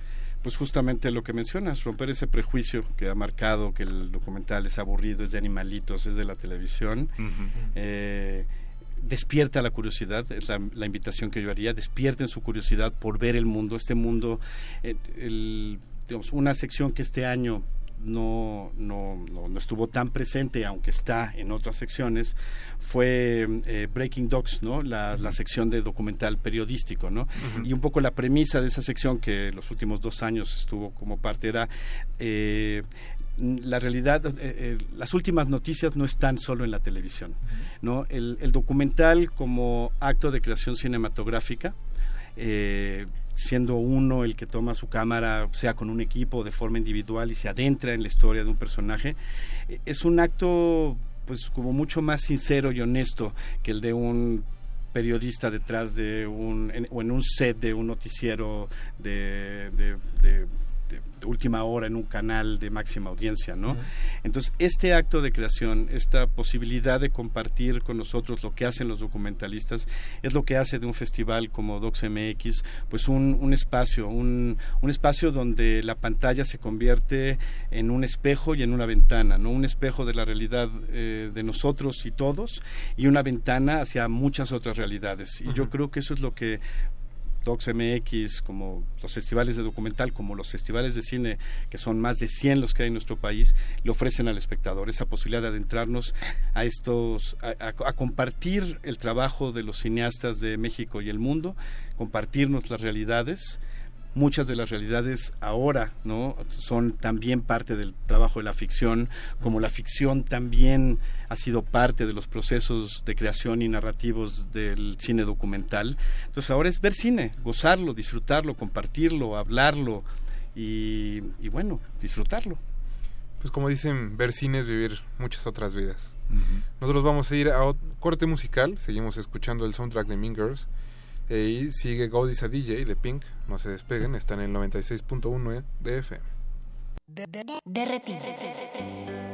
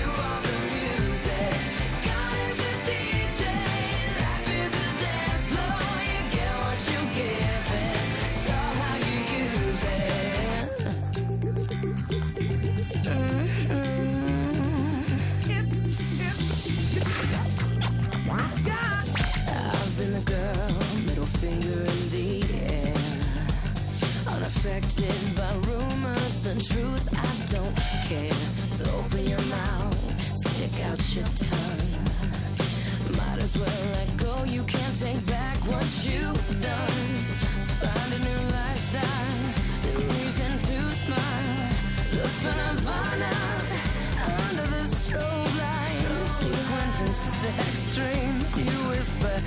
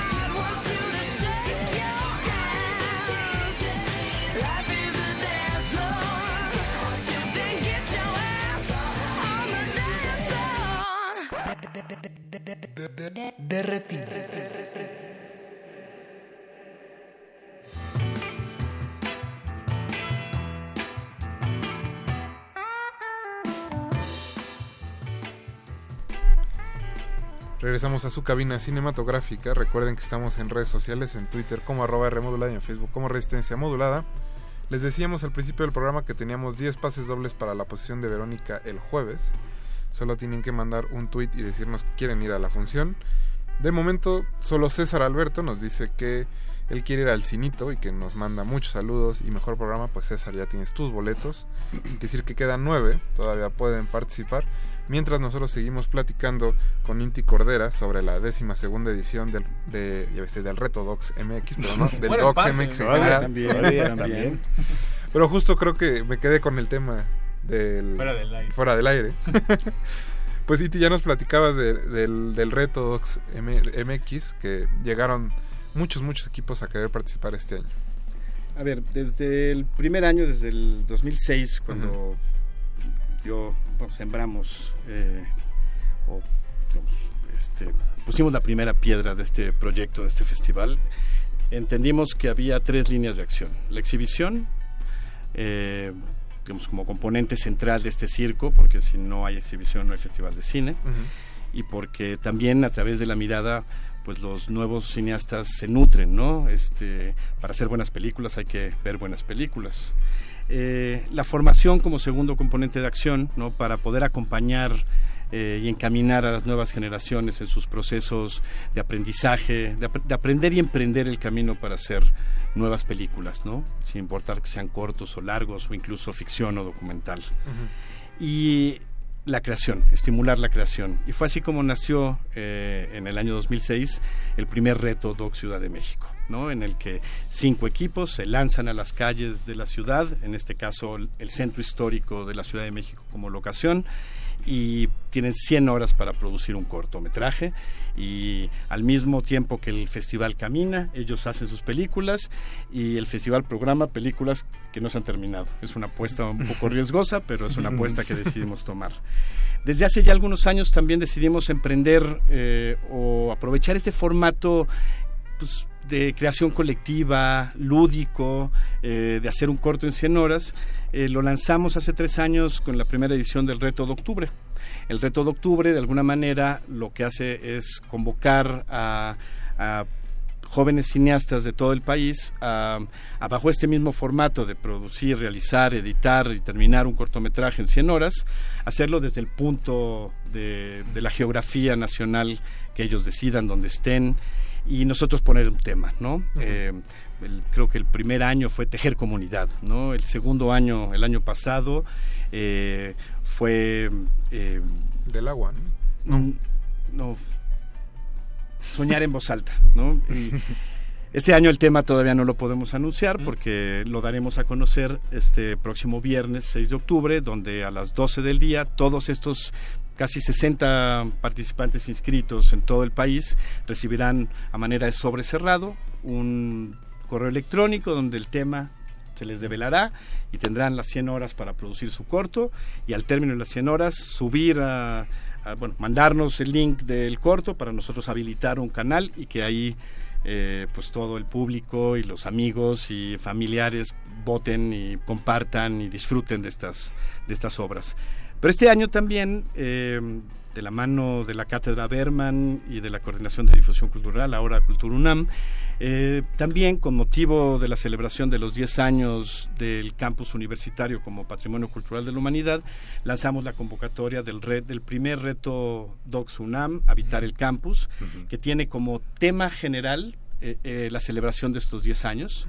Este viernes, eh, en un punto del campus central de Ciudad Universitaria, se reunirán los 39 equipos que se inscribieron. Eh, daremos el banderazo, daremos a conocer el tema y tendrán 100 horas para producir, realizar, editar y terminar su corto y compartirlo con toda la comunidad, no solo universitaria, este, y así, pues bueno, ver ver qué nos quieren contar estos jóvenes, ¿no? Y como parte de las actividades del festival, el viernes 20 de octubre, en las islas tendremos una función eh, donde daremos a conocer, proyectaremos a los 10 finalistas de este concurso y los premiaremos. Perfecto, pues una como todas las ediciones del Docs DF, muy, muy movido. Digo, el Docs MX. Oh, Ah. Perdón, pues es que llevo unos años aquí. Pasarán no, más de mil años. Te vamos Ya a son- poner, ya son más de las nueve. Te vamos a poner a hacer planes, Rafael. Creo que ya me tengo que tomar mi ginseng en las mañanas. Perdón ustedes. Pero bueno, eh, Inti, como nos decías, no solo exhiben películas, sino también educan. El, el Docs todos los años tiene una sección que se trata de discutir cine, aprender cine. Este año, ¿qué podemos esperar en eso? Bueno, eh, tendremos eh, como parte de las actividades del festival eh, cinco proyecciones performativas. El Docs Forum presenta este año cinco películas que se exhibirán del lunes 16 al viernes 20 en Casa Refugio Citlaltépetl, Citlaltépetl 25, Colonia Condesa eh, de 4 a 7 de la noche. ¿Y cuál es la idea de, estas sesiones? Eh, que el director, el público y posiblemente un invitado especial tienen el control. Podrán detener la proyección, podrán abrir el micrófono, podrán, el director en su momento puede decir, no, a ver, les voy a contar una historia. O alguien del público puede levantar la mano y tomar el control y decir, a ver, ¿por qué pasó esto? ¿O qué te sucedió? Entonces, de alguna manera es eh, hacer una proyección interactiva eh, en la que director y público pues compartan el proceso de creación, ¿no? Estas son la, esta es la programación que este año ofrece el Docs Forum. Y por otro lado, pues el Docs Lab, que es el, el taller, el gran taller donde 10 proyectos mexicanos en desarrollo, 10 proyectos latino-iberoamericanos en etapa de producción eh, o des- desarrollo avanzado, eh, nueve películas, cinco mexicanas y cuatro iberoamericanas estarán en el espacio de Docs in Progress, en el, espacio para proyectos en finalización y seis proyectos, dos de Centroamérica, dos del Caribe y dos de México, formarán parte del Campus Latino, que es una colaboración con el Instituto Gute México y con Documentary Campus de Alemania. Entonces, bueno, este, esto es el, pues, los componentes un poco académico formativos. Perfecto, pues ¿qué les parece si volvemos a escuchar un poco de música? Sigue Paz de Dutch de Missy Elliott. Recuerden que estamos escuchando el soundtrack de Chicas Pesadas porque es 3 de octubre. Regresamos.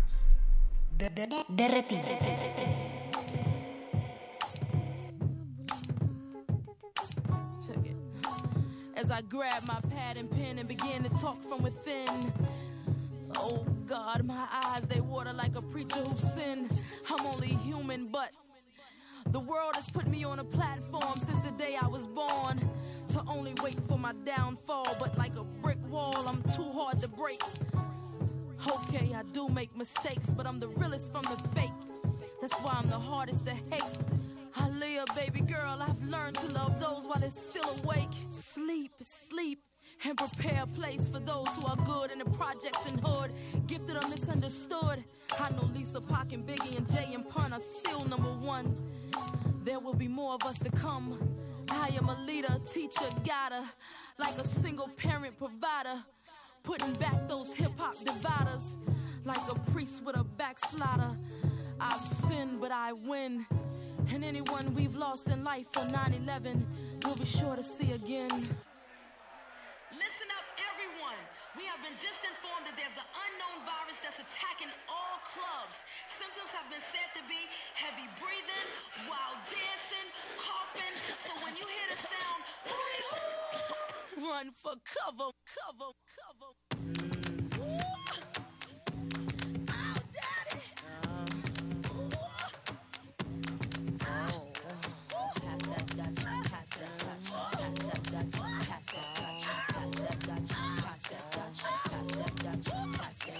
Misdemeanor on the floor, pretty boy, here I come. Pumps in the bump, make you wanna hurt something. I can take your man, I don't have to sex some. Hang him out the window, call me Michael Jackson.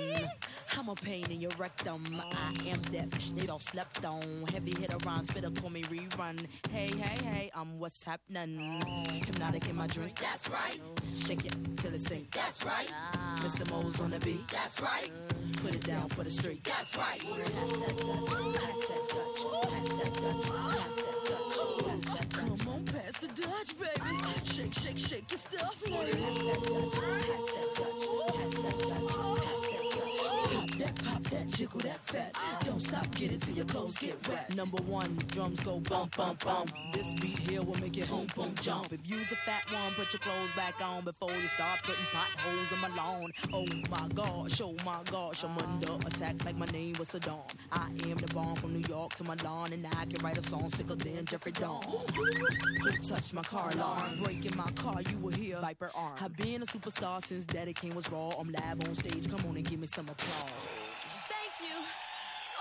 Thank you. You all are so wonderful.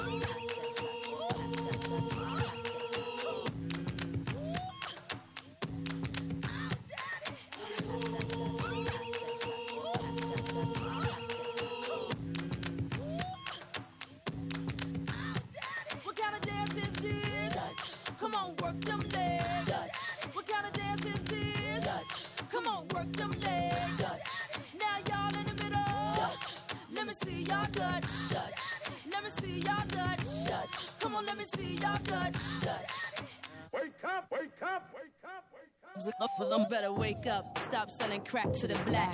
Hope you bought a spare for your flat. Can't accept me talking real facts. Down the hill like Jill and Jack. I speak what your weak mind lacks. You heard that? I'm creative to the fullest. What you talking about, Willis? Cause you talking never kill it. I hear but don't feel it. Thou ain't realist. You're just sweet meat in the village. Yeah, I'm a Don Diva, Don Neva. Y'all not seen her. He to squeeze into a wife beater. Yep, I'm a top leader. I got the Martin Luther King fever. I'ma feed you what your teacher need to breach you. It's time to get serious. Black people all areas. Who gon' carry us? It ain't time to bury us. Cause music be our first love. Say I do, let's cherish it. If you don't got a gun, it's alright. If you're making legal money, it's alright. If you gotta keep your clothes on, it's alright. You ain't gotta sell your little phone, it's alright. And your wheels don't spin, it's alright. And you gotta wear them jeans again, it's alright. Yeah, if you try it, oh well. It's alright. MC, stop the beef, let's sell. It's alright. De retinas.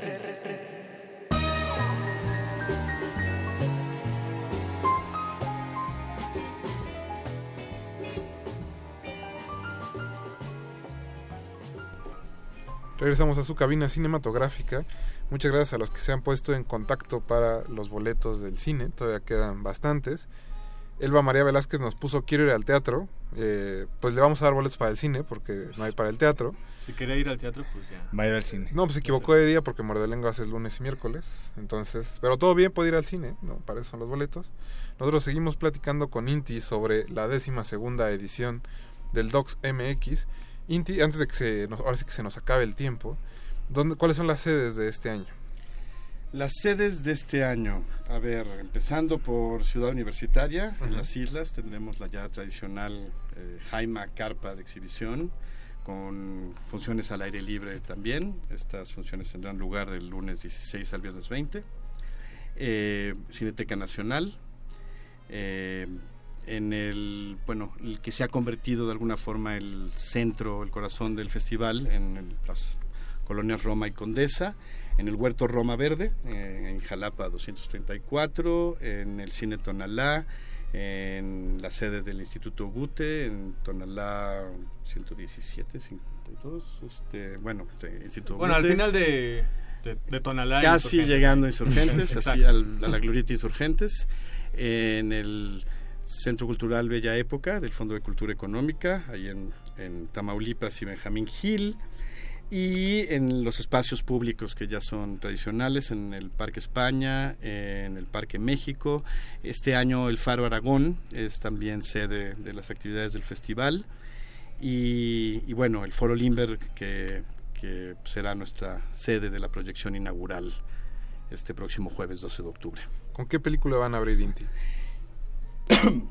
Abrimos con Los Niños, eh, una película, bueno, chilena, pero por, por ser una coproducción es de varias nacionalidades, pero su directora Maite Alberdi es, es chilena, es una directora muy talentosa que, que nos ha sorprendido, digamos, que con su película anterior, eh, eh, Tea Time, este, Laura del Té, eh, con El Salvavidas, pero Los Niños es una película sumamente linda, amorosa, entrañable, este, divertida.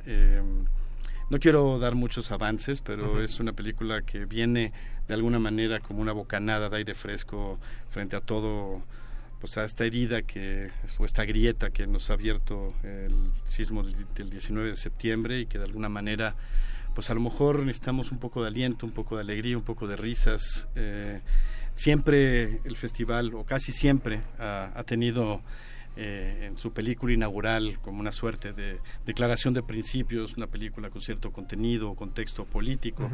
¿no? Pero, pero bueno, y, y ni siquiera antes de que ocurriera el sismo, eh, ya habíamos decidido abrir con esta película y, y con ella pues, celebrar la vida, ¿no? Y, y disfrutarla y, y con ella abrir el festival.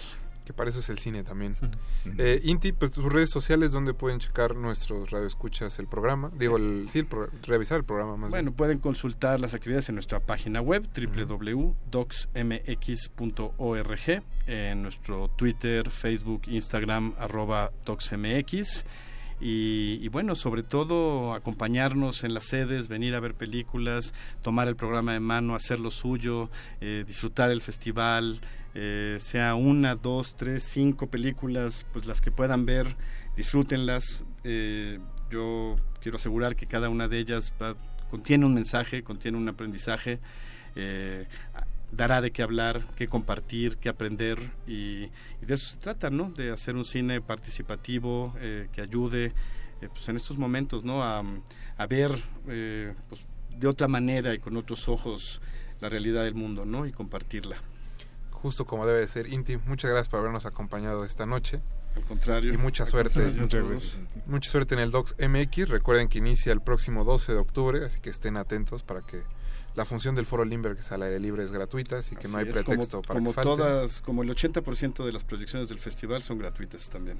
Perfecto. Pues Inti, de verdad, muchas gracias. Mucha suerte en el festival y esperamos verte el próximo año. Con mucho gusto. Nosotros vamos a escuchar Operate the Pitches. Regresamos, están en resistencia modulada. De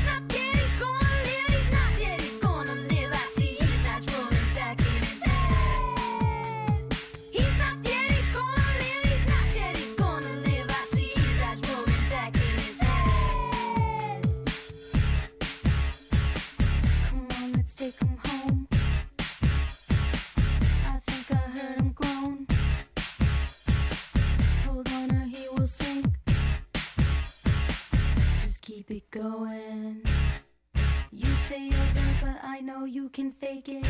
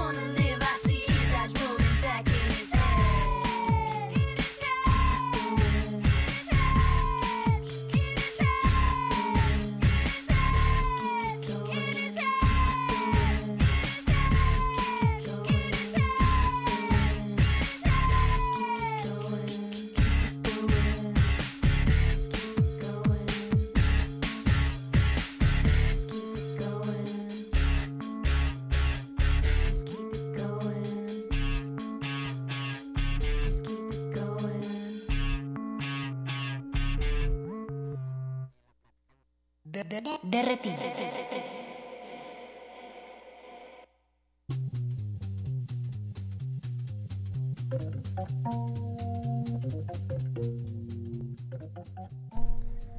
Vamos a terminar esta cabina cinematográfica como todas las semanas con nuestros amigos de la Filmoteca de la UNAM.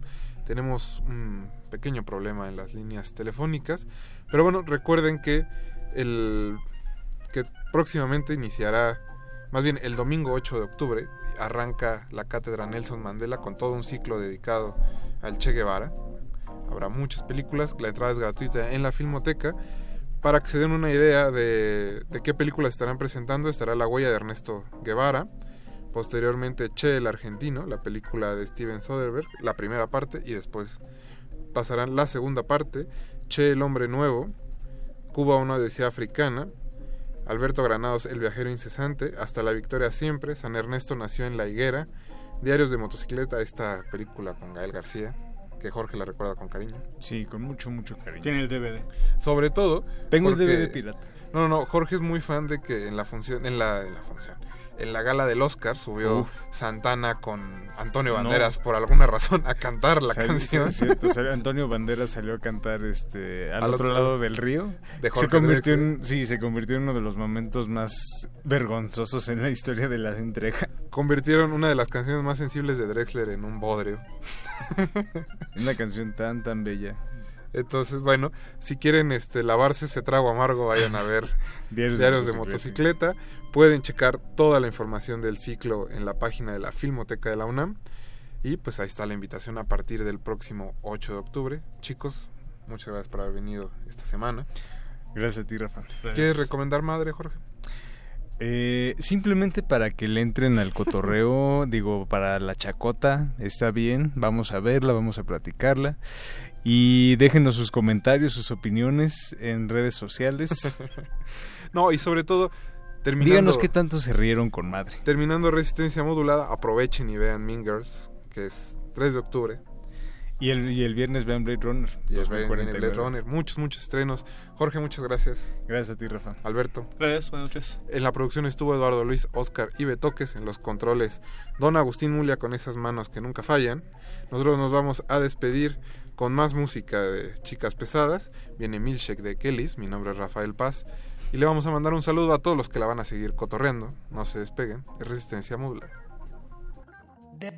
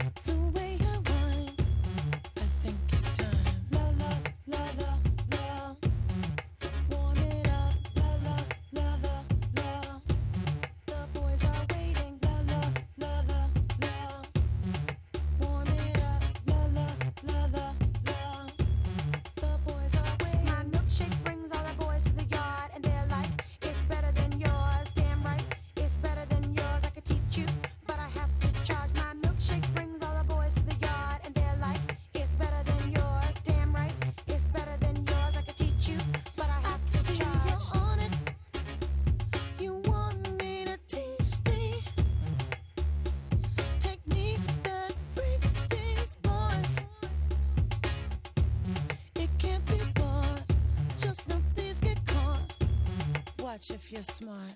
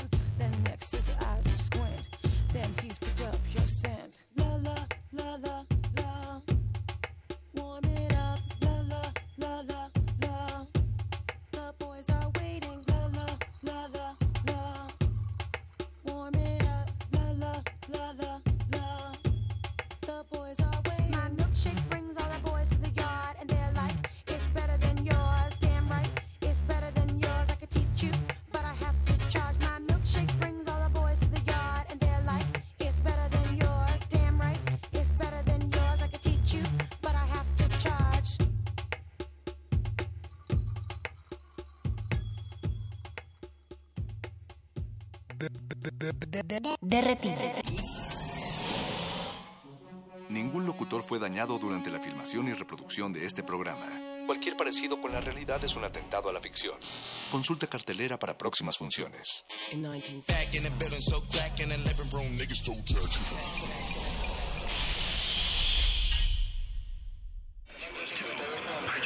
Las voces emergen de la ciudad y toman lugar en Radio UNAM. Esta ciudad cuenta historias. Resistencia modulada.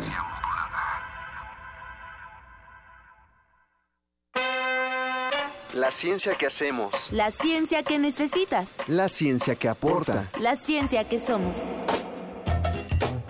La ciencia que somos. Iberoamérica al aire. Una coproducción del Instituto Latinoamericano de la Comunicación Educativa, la Dirección General de Divulgación de la Ciencia y Radio UNAM. Mesas de debate, reportajes, noticias, entrevistas, efemérides y mucho más podrás escuchar todos los viernes a las 10 y media de la mañana. 96.1 de FM. Retransmisión domingos a las 9 y media de la mañana por el 860 de AM. Radio UNAM. Experiencia sonora. El Museo Nacional de Arte exhibe la muestra Gliptoteca, de la piedra al barro, escultura mexicana, siglos XIX y XX, que reúne más de 70 esculturas en yeso, mármol, bronce, terracota, barro, piedra y madera, además de trabajos sobre papel sobre la escultura, como dibujos, litografías y grabados. La exposición Gliptoteca, de la piedra al barro, escultura mexicana, siglos XIX y XX, se puede visitar en el Museo Nacional de Arte, calle Tacuba número 8, en el Centro Histórico de la Ciudad de México. Let there be sound. Am I hearing voices within the voice? La voz. Gabinete de Curiosidades. Conoce los descubrimientos sonoros que Luisa Iglesias y Frida Rebontulet atesoran en las frecuencias radiales. Experimentación sonora, música poco convencional, materiales históricos y diversos audios que forman vasos comunicantes. Todos los domingos a las 2.30 de la tarde por el 96.1 de FM Radio UNAM. Experiencia sonora. Llega el segundo encuentro Anui Stick, en donde podrás proponer ideas y potencializar el uso y aprovechamiento de las tecnologías de la información y, comunicación. El eje temático del evento será Los retos de las tecnologías de la información y comunicación en las instituciones de educación superior. Te esperamos el 4, 5 y 6 de octubre del 2017 en el Centro Universitario de Ciencias Económico-Administrativas, CUSEA, de la Universidad de Guadalajara, Guadalajara, Jalisco. Para registrarte solo ingresa a la página de Anuyes, www.anuyes.mx. Resistencia modulada. Hay que escucharnos por dentro, oler nuestra sangre caliente a través de la bocina. Cuando el sexo habla, Hay que responder.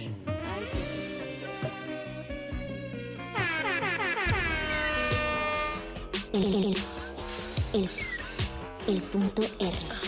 El punto R. existimos por el sexo. Hay que honrarlo, dis- disfrutarlo.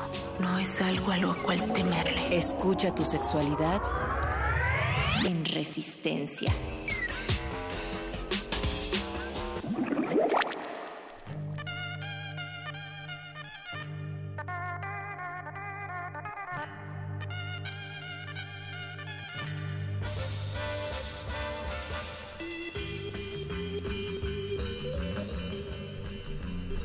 Expresamos por medio de la imagen es una de las más antiguas necesidades. Antes de las letras y las palabras, las imágenes ya nos definían. Pintar, ilustrar y grabar nos empodera, nos hace estar presentes en un mundo que nos invisibiliza. Nuestras voces son también líneas en el espacio, nuestros gritos son imágenes. Ustedes, resistencia modulada, ¿qué símbolo visual los representa? Esto es punto R y hoy vamos a hablar de ilustración con perspectiva de género.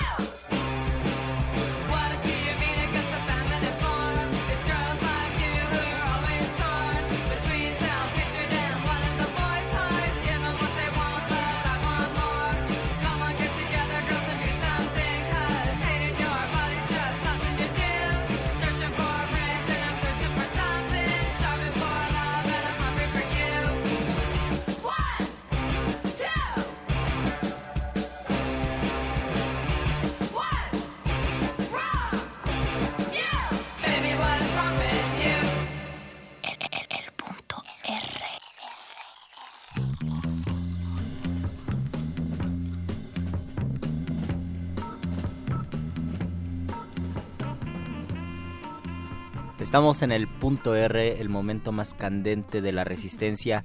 Este es el martes 3 de octubre y esta es la atropellada voz de Luis Flores del Mal. Y a mi derecha tengo el gusto de compartir micrófonos con Mónica. Mónica Sorrosa, ¿cómo La- estás? La atropellada existencia de tu lado derecho se llama Mónica Sorrosa. Un gusto estar con todos y todas las que nos están escuchando. Del otro lado del cristal saludamos al Eduardo Luis en la asistencia de producción, al buen Betoques en los controles y Don Agus, como siempre, so- soportándonos hasta las 11 de la noche. Hasta las Luis. 11 de la noche. Y tenemos un tema interesante porque a pesar de que esto es radio y que intentamos seducirlos por medio de nuestras palabra- palabras y por medio de nuestros sonidos, también tenemos imágenes y esas imágenes se pueden transmitir pues por las ondas radiofónicas. Así es, querido Luis. Tenemos, antes de comenzar este programa y de eh, presentar a nuestros invitados, me gustaría decir que las redes sociales de Punto R y de Resistencia Modulada son arroba R Modulada en Twitter y en Facebook estamos como Resistencia Modulada. Y queremos saber, Resistencia, cuál es el símbolo visual que lo representa. Mm, por ejemplo, cuando uno se tatúa, casi siempre el tatuaje representa un momento de tu vida, una situación, un, una parte de ti, o aunque no te tatúes, uno siempre se relaciona con un símbolo visual. ¿Cuál es el símbolo visual con el que se representan y por qué? Eso es lo que queremos saber. Recuerdo que también antes se, se usaba que los apellidos de las familias tenían un escudo y ese era como el símbolo de la familia y muchos colgaban su, su cuadro, ¿no? Ahí en, en la sala como justo como un símbolo de unidad entre estos dos apellidos. Pero en fin, mi querido Luis Flores, el día de hoy vamos a hablar de ilustración y para ello hemos convocado a tres grandes artistas de, de la imagen, del símbolo, de las pinceladas. Está con nosotros Yuri Peña, Miguel Samo, Frosh Samo y Azucena Blanco, mejor conocida como Delirium Candium. Chicos, buenas noches. Buenas noches. Gracias por acompañarnos en este punto R. Nos gustaría comenzar eh, pues por conocerlos, eh, que la audiencia sepa cómo ustedes entraron a este mundo de la ilustración, porque uno siempre piensa que todos eh, empezamos desde muy pequeños, ¿no? Descubrimos el talento que tenemos, pero ¿cómo fue su caso, por ejemplo? Delirium. Mi caso para llegar a la ilustración, pues mi caso fue estar harta en general y más bien haberme acercado como a esta parte de la autoedición y el fanzine y el hazlo tú misma, hazlo tú misma. Y pues en general yo, mi formación fue más de pintura y de gráfica, pero nunca fue como un ambiente en que yo pudiera como encajar o que yo sintiera que mi que lo que tenía que decir tuviera la fuerza que yo quería, ¿no? O esperaba. Y fue metiéndome a las ferias de fanzine y se me hizo como una muy buena forma de inmediata, mucho más inmediata que gráfica o pintura y mucho más fiel a lo que yo estaba pasando, ¿no? En mis procesos porque llegó justo a la par de haberme metido en esto de las teorías de género y de nombrarme feminista, ¿no? Ok, ¿en algún momento decidiste profesionalizarte en, en pintura, en artes plásticas? Mm, la verdad, no. En general soy como una hija bastarda de las escuelas. No, nunca he podido y aunque aquí cuando he intentado ha salido mal. Y mis y tengo mucho que criticarle las instituciones artísticas en general, a las dos, tanto a la de Limba como a la de la UNAM. Y de alguna manera yo no quería ser como para mí la escuela era como un limitante, ¿no? Sí he estado y he andado, pero nunca duró en general. Y por decisión propia lo abandoné. Estas estructuras institucionales muchas veces causan, eh, como tú dices, delirium, pues problemas, ¿no? Porque en ocasiones los profesores eh, suelen decirte las técnicas que ellos conocen y no dejan como mucho salir lo que lo que tú quieres expresar a lo mejor con medios que combinen o con medios eh, que sean una fusión ¿no? de, lo que tenemos preestablecido. En tu caso, Frosh Samo, ¿cómo fue tu, tu acercamiento a la ilustración? Pues inicié en la preparatoria con talleres de artes o serigrafía para después decidirme al final por estudiar diseño. Y ya entrando a la carrera fue que conocí que había una orientación de ilustración en donde sentía que había un espacio para mí y accedí como a tomarla. Pero pues igual después hubo cosas decepcionantes pero siempre había la oportunidad de seguir como tu propio camino y pues volverte autodidacta y expresarte por ese medio fue como, más bien expresarme, fue como lo mejor que encontré a través de la imagen, los dibujos, ya que las palabras a veces no se me dan. La ilustración tiene también esta parte como de libertad, ¿no? Eh, dentro de las plásticas, Irui. Sí, este, pues igual creo que como que tenemos una historia similar. eh, yo estudié artes visuales en la UNAM y también como que en algún momento me enfoqué más bien como en la escultura, pero hacer escultura estaba como muy cabrón porque es muy caro y muy lento y para cuando yo terminaba una pieza como que ya estaba pensando en otras cosas.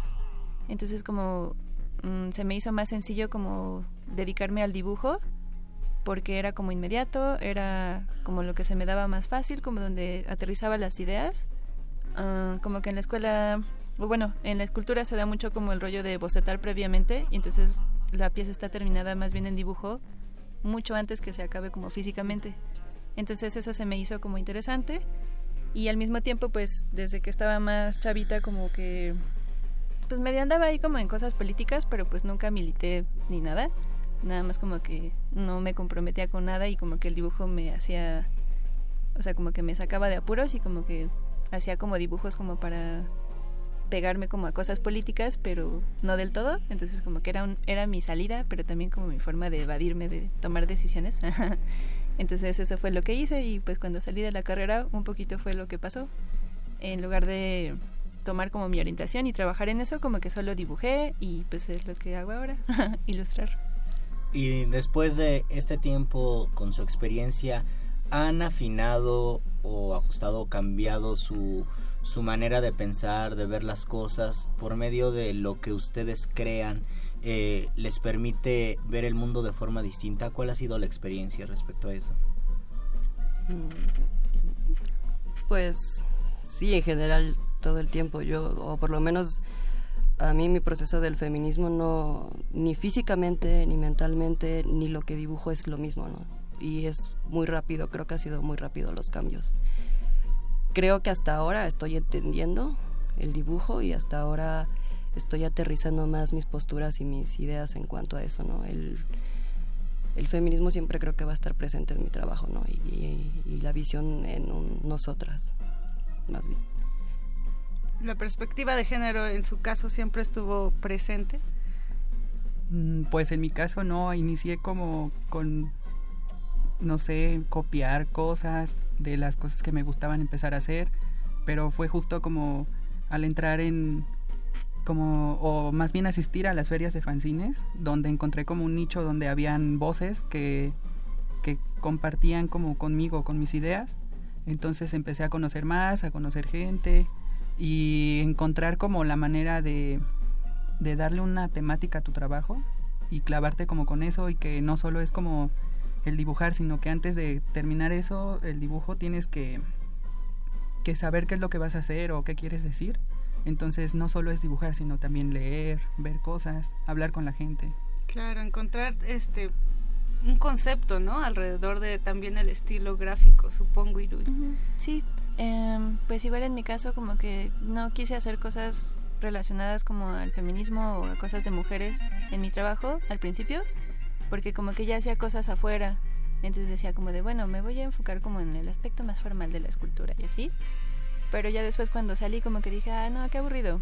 Eh, o sea, bueno, está bien, eh, también como que me formó en otras cosas, pero al final dije, no, pues sí, es lo que siempre me ha interesado, pues lo voy a hacer.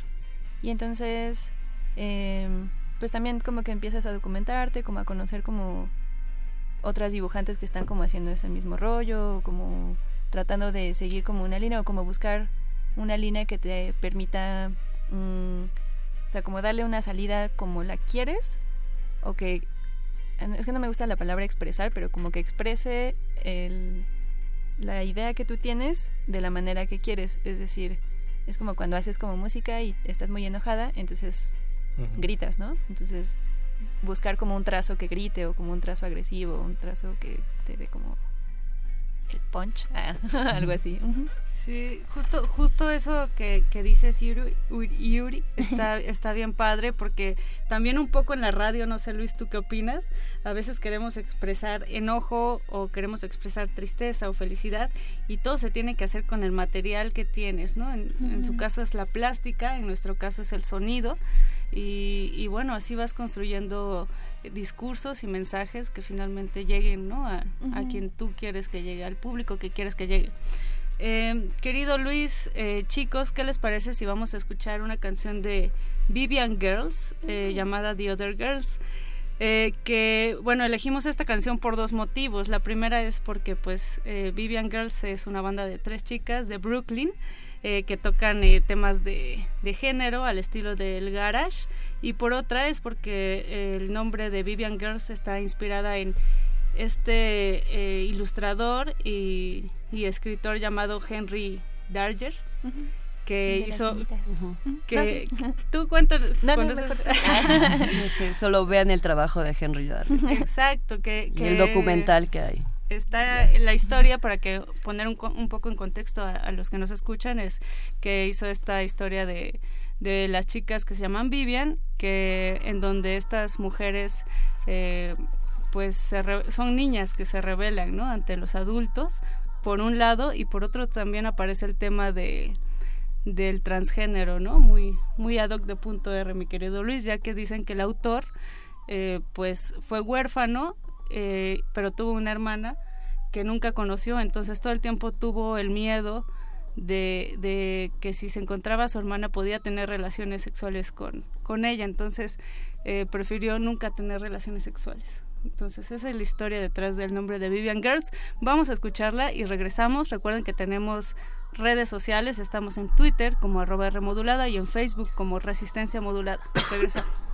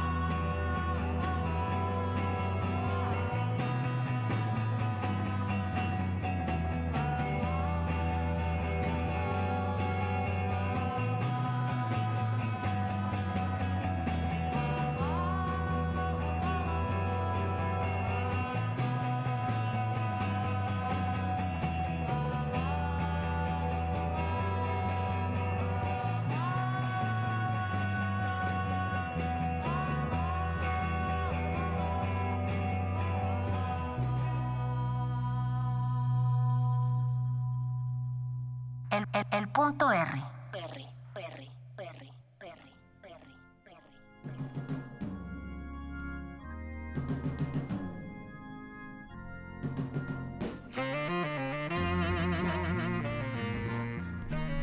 Regresamos a este punto R y hablamos sobre ilustración, sobre símbolos visuales. Queremos saber, Resistencia, cuál es el símbolo que te representa, por qué te representa este símbolo y si ha cambiado. Afuera, mientras escuchábamos la canción, hablábamos sobre una ética, una manera de pensar y una manera de creer y de crear las cosas y cómo esto va de la mano y cómo conforme uno eh, se afina a cierto pensamiento, también el arte y la creación y nuestra estética puede afinarse a eso. Y para eso, pues, a nuestros invitados, eh, me gustaría que nos dieran su opinión, cómo, por ejemplo, en, en cuestión del feminismo, el arte responde al feminismo, el feminismo responde al arte, van de la mano, se enriquecen mutuamente. ¿Qué piensas? Pues yo creo que también el feminismo como todo es un ha sido cooptado por el sistema y por las instituciones. Sí hay como tal un arte y artistas feministas en los 70 que empezaron como a tener más el boom a partir de artes no de alguna manera que no eran plásticas, porque fue el lenguaje que ellas encontraron lo más inmediato y en donde no, de alguna manera no estaba todavía tan permeado por toda esta visión masculina. Porque es la verdad, a ver, o sea, el sistema sí nos jode a todos, independientemente de la corporalidad que habitemos, pero la realidad es que esto es una jerarquía y las mujeres estamos abajo. Y eso es el, se ve reflejado en todos los ámbitos así de esto.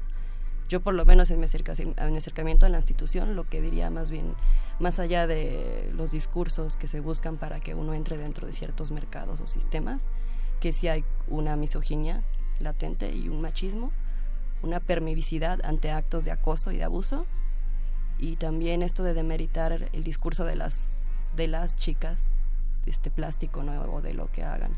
De alguna manera nunca parece que sigue este esto de las mujeres no son tan buenas como nosotros no porque nuestro lenguaje no quizás no no es como el de ellos no ni habla las las las cosas que nosotros tenemos creo que otras urgencias que que plantear no de alguna por lo menos yo decidí alejarme de eso, aunque la verdad la escena del fanzine y del under está también plagada de eso.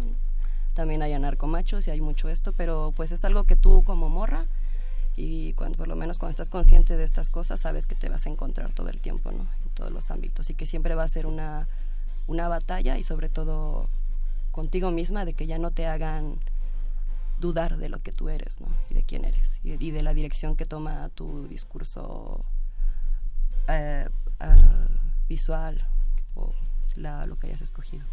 Sin embargo, eh, Frosh, Yuri, este, sí estábamos hablando también de esta cierta permisibilidad que existe en el fanzine, ¿no? Para, eh, si bien existe también esta parte, como menciona Delirium, el fanzine da cierta, eh, ciertos accesos, ¿no? A tener un lenguaje a lo mejor más abierto, no tan académico y también llegar a cierto público que está al margen, ¿no? O que está incluso en una resistencia constante. En su caso, ¿lo han visto de esta forma o, o, o cómo lo viven ustedes como ilustradores? Pues sí, en este medio del fanzine, pues te permite como sin censura, más que si tú mismo te censuras, como las limitantes que te pones. Entonces tú decides como desde qué contenido vas a, utilizar, qué vas a, la manera en la que lo vas a distribuir, cuántos números, a quiénes va dirigido y hasta en editarte, ¿no? Como la manera de el acomodo de tus imágenes. Y eso es como lo, lo bueno que veo en ello. Y es una, una eh, digamos, una forma de edición que ha utilizado mucho, por ejemplo, se relaciona con el punk, ¿no? Y con mucha eh, ideología eh, de izquierda también, ¿no? Porque el fanzine, justo como bien mencionas, este, lo puedes editar muy fácilmente, se puede distribuir también fácilmente, pero sin embargo siempre en el trabajo, pues cuidando una cierta estética también, ¿no? Y cierta forma de que el mensaje llegue directamente al público que se elige. eh, pues sí, eh, ahorita que estabas diciendo esto, como que estaba pensando en que y bueno, y pensaba en lo que dije hace rato, como que también el fanzine permite muchas cosas. O sea, como de que tú te edites, tú, tú lo distribuyas a donde quieras y como que lo digas a la gente que quieras. Y eso como que también causa un poco escosor como en el mundo del arte, porque en el mundo del arte siempre hay como filtros, ¿no? O sea, como de en qué museo cabe quién o qué, qué beca le dan a quién y como qué medios sí entran y qué otros medios no. Entonces como que gracias a que el fanzine, bueno, como que hay muchos fanzines de gráfica o como de música o como de un millón de temas eh, que tienen como una salida como muy interesante a partir de eso, o sea, una salida que no se censura y una salida que no se eh, limita para decir como ciertas cosas o explorar ciertos temas, de pronto como que el mundo del arte como hegemónico mexicano elitista y así, como que dice, ah, yo quiero de eso, a ver qué está pasando, pero pues, o sea, viene como con un interés así como de decir, ah, necesito de ese capital social como, o capital cultural, de todas esas cosas interesantes que suceden en el fanzine, y entonces de pronto como que eh, hacen como ferias de libro, como ferias de libro como súper resistentes a las cosas, ¿no? Pero como en museos específicos, como curado, curados por gente como específica que sigue como poniendo estos filtros entonces el fanzine como que medio puede ir a eso, pero también puedes ir así de él, yo no voy a esas cosas y me escapo y como que sigo eh, distribuyéndome a partir de la gente que yo quiera, ¿no? Puede ser agentes culturales o pueden ser mis amigos o puede ser yo nada más, ¿no?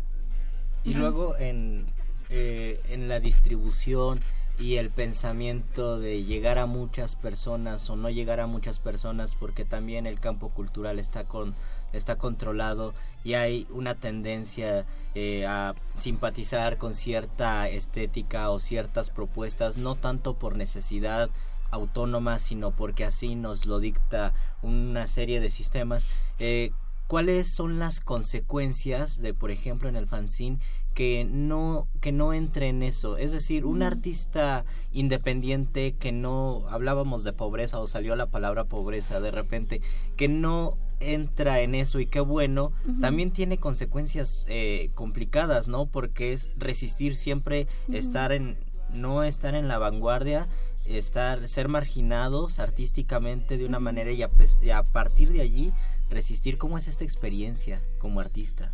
Esta experiencia como artista, pues yo realmente no he pensado en ni siquiera en tener las cosas que te dicen para una vida, ¿no? mi forma de, creo que las decisiones que he tomado también ha, sido en mi forma de vivir, con quienes he decidido estar, ¿no? Yo, por ejemplo, estoy en una casa colectiva de muchas personas que sí, su bagaje es del feminismo, de teorías de género y del punk, y que de alguna manera vamos en, sobre esas cosas, ¿no? Y he encontrado formas que no necesariamente tienen que ver con el dinero o con trabajar o con cumplir una rutina, y yo creo que me la estoy pasando bastante bien, ¿no? Mm, de a quién llegue, no, por ahora no, no es como mi interés principal, ¿no? De qué tanta distribución tenga. Creo que ahora poco a poco he ido avanzando y por lo mismo de estar en colectivo, creo que he conocido mucha gente y de ahí han salido mis proyectos y colaboraciones y de alguna manera también alimentar este mi trabajo y mi y mi posicionamiento político, ¿no? Ahora pienso también en, esta cuestión que hablamos de la censura y de la permisibilidad y estábamos eh, tocando el tema de las redes sociales, ¿no? En un contexto en donde existen redes sociales, en donde, eh, entre comillas, todos tenemos como esta libertad de expresarnos a través de nuestro muro de Facebook o a través de nuestra cuenta de Instagram. ¿Cuál es el, eh, cuál ustedes creen que es, que es el papel del fanzine en este sentido? Pues, por ejemplo, en algún, en, en mi trabajo hay veces que no sé, o sea, como las reglas en casa son así como no homosexualidad ni nada de eso, como super mochos. Entonces las horas de trabajo son en la noche. Entonces ese es el primer filtro. Luego dices, va, lo subo a las redes sociales, pero resulta que te censuran el, el dibujo, ¿no? O sea, es un simple dibujo y te lo borran de tu página. Entonces el, el medio como más chido pues es el fanzine, o sea, ahí va todo lo que tú puedes pensar, lo que quieres transmitir y ya del otro lado del receptor pues ya decide si sí como que lo obtiene o se identifica contigo o hay una conexión y pues lo compra o lo intercambias o así. En tu caso, Irui. Mm, pues también se sabe que el campo de las redes sociales, o sea, posibilita mucha articulación en redes sociales, pero ya en la realidad también se vuelve como medio extraño. Y también pues, o sea, todo lo que se sube a las redes como que está, mm, o sea, tiene como un precio, ¿no? O sea, es como lo que sea que subas como que permite que Facebook siga como teniendo como publicidad y todo, entonces como que sí, todo lo que subes ahí está como marcado por eso. O sea, yo sigo subiendo mis cosas y todo, pero, eh, o sea, no es un campo neutro. Y pues eso a mí se me hace que, ah, bueno, yo no subo como mis fanzines al, como creo que nadie aquí, al, como a internet, porque también se me hace, o sea, lo podría leer como mucha gente, pero luego también pienso como de, bueno, ¿qué hay de malo como de que yo no quiera como compartir eso con toda la gente del mundo? Con mis 568 mil amigos de Facebook. Ajá, sí, sí, de los cuales como que nada más le hablo a tres y así. Entonces, pues prefiero como hablar como directamente con esos tres y o conocer gente como fuera, como físicamente, en los eventillos o como a partir del dibujo o de la publicación. Y a mí en particular me ha dado como, o sea, casi como mis amistades como más cercanas y como más chidas han sido a través de eso. Entonces, como que he generado como conexión así como emotiva, como chida y pues para mí eso es como como la resistencia o sea ajá pues sí sea no tener como mil que me conozca mucha gente pero que la gente que conozca pues es como la la, más cercana. Hay un sentido, creo, eh, de comunidad, ¿no? En el fanzine, un sentido de salir de esta virtualidad a veces sospechosa, a veces intangible, ¿no? A veces lejana también. Y creo que el fanzine cumple eh, una función bien importante en eso que ustedes están mencionando. ¿Qué les parece si vamos a escuchar eh, a las Poison Girls, Aboard the System, y regresamos a Resistencia Modulada?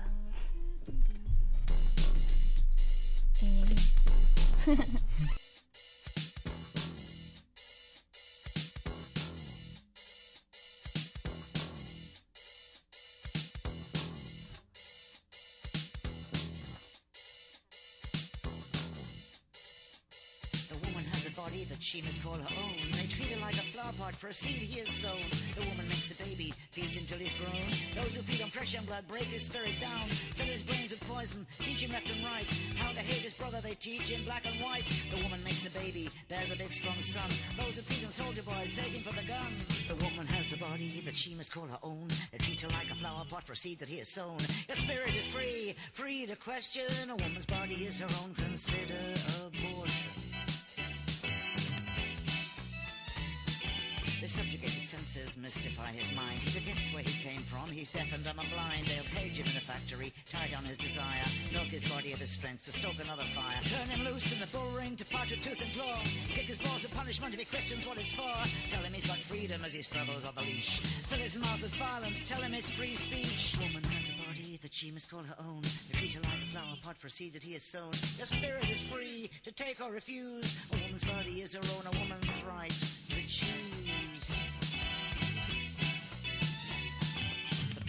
Power as he claws his way above over those who fall behind, over those who need his love, over those who feed his body, those who ease his pain, those who bear his children, and those who lose the game. He who was a baby, but now is big and grown, will crush his lover's body, tie her spirit down, cage her in a kitchen so he knows she'll be there when he comes home bruised and bleeding body that she must call her own, the treat her like a flower pot for seed that he has sown. The spirit is free, choice is action, a woman's body is her own abortion, is an option. Baby, a daughter strong and straight. Those who feed on fresh young blood can hardly better wait. They teach her she's a vessel for him to enter in. And those whose appetite she feeds tell her she's sin. They cripple her with corsets, things that make her weak. Crucify her instead, smear paint on her cheek. Turn her loose in the market to buy and be sold. She's an empty vessel for promises of gold. The woman has a body that she must call her own. They treat her like a flower pot for seed that he has sown. The spirit is free, choice is her action. A woman's body is her own. Abortion must be an option. Nursery where a baby will grow. Treat her like a flower pot for a seed he has sown. Cage her in a doll's house, tie down her desire. Cheat her spirit of its strength to stoke another fire. If she talks of freedom, how it all began, those who know will tell her that she should have been a man. They deny her body, they deny her mind. She forgets where she came from, she's deaf and dumb and blind. A woman has a body that she must call her own, but they treat her like a flower pot for seed that he has sown. Your spirit is free, consider abortion. A woman's body is her own, abortion is an option. Protection, shelter from the cold. Lost to the factory, promise of gold. She that makes a baby is a woman full grown. No priest take her mind, no man take control. Don't feed the factory, don't feed the gun. Don't feed the church, your baby's your own. Human spirit is free, choice is woman's fight. A woman's body is her own, abortion is her right. The woman has a body that she must call her own. The future like a flower pot for seed that he has sown. Her spirit is free, freedom's her fight. A woman's body is her own, abortion is her right. El punto R. Tout nu devant ta glace, tu te regardes. Tu as 50 ans. Qu'as-tu fait de bon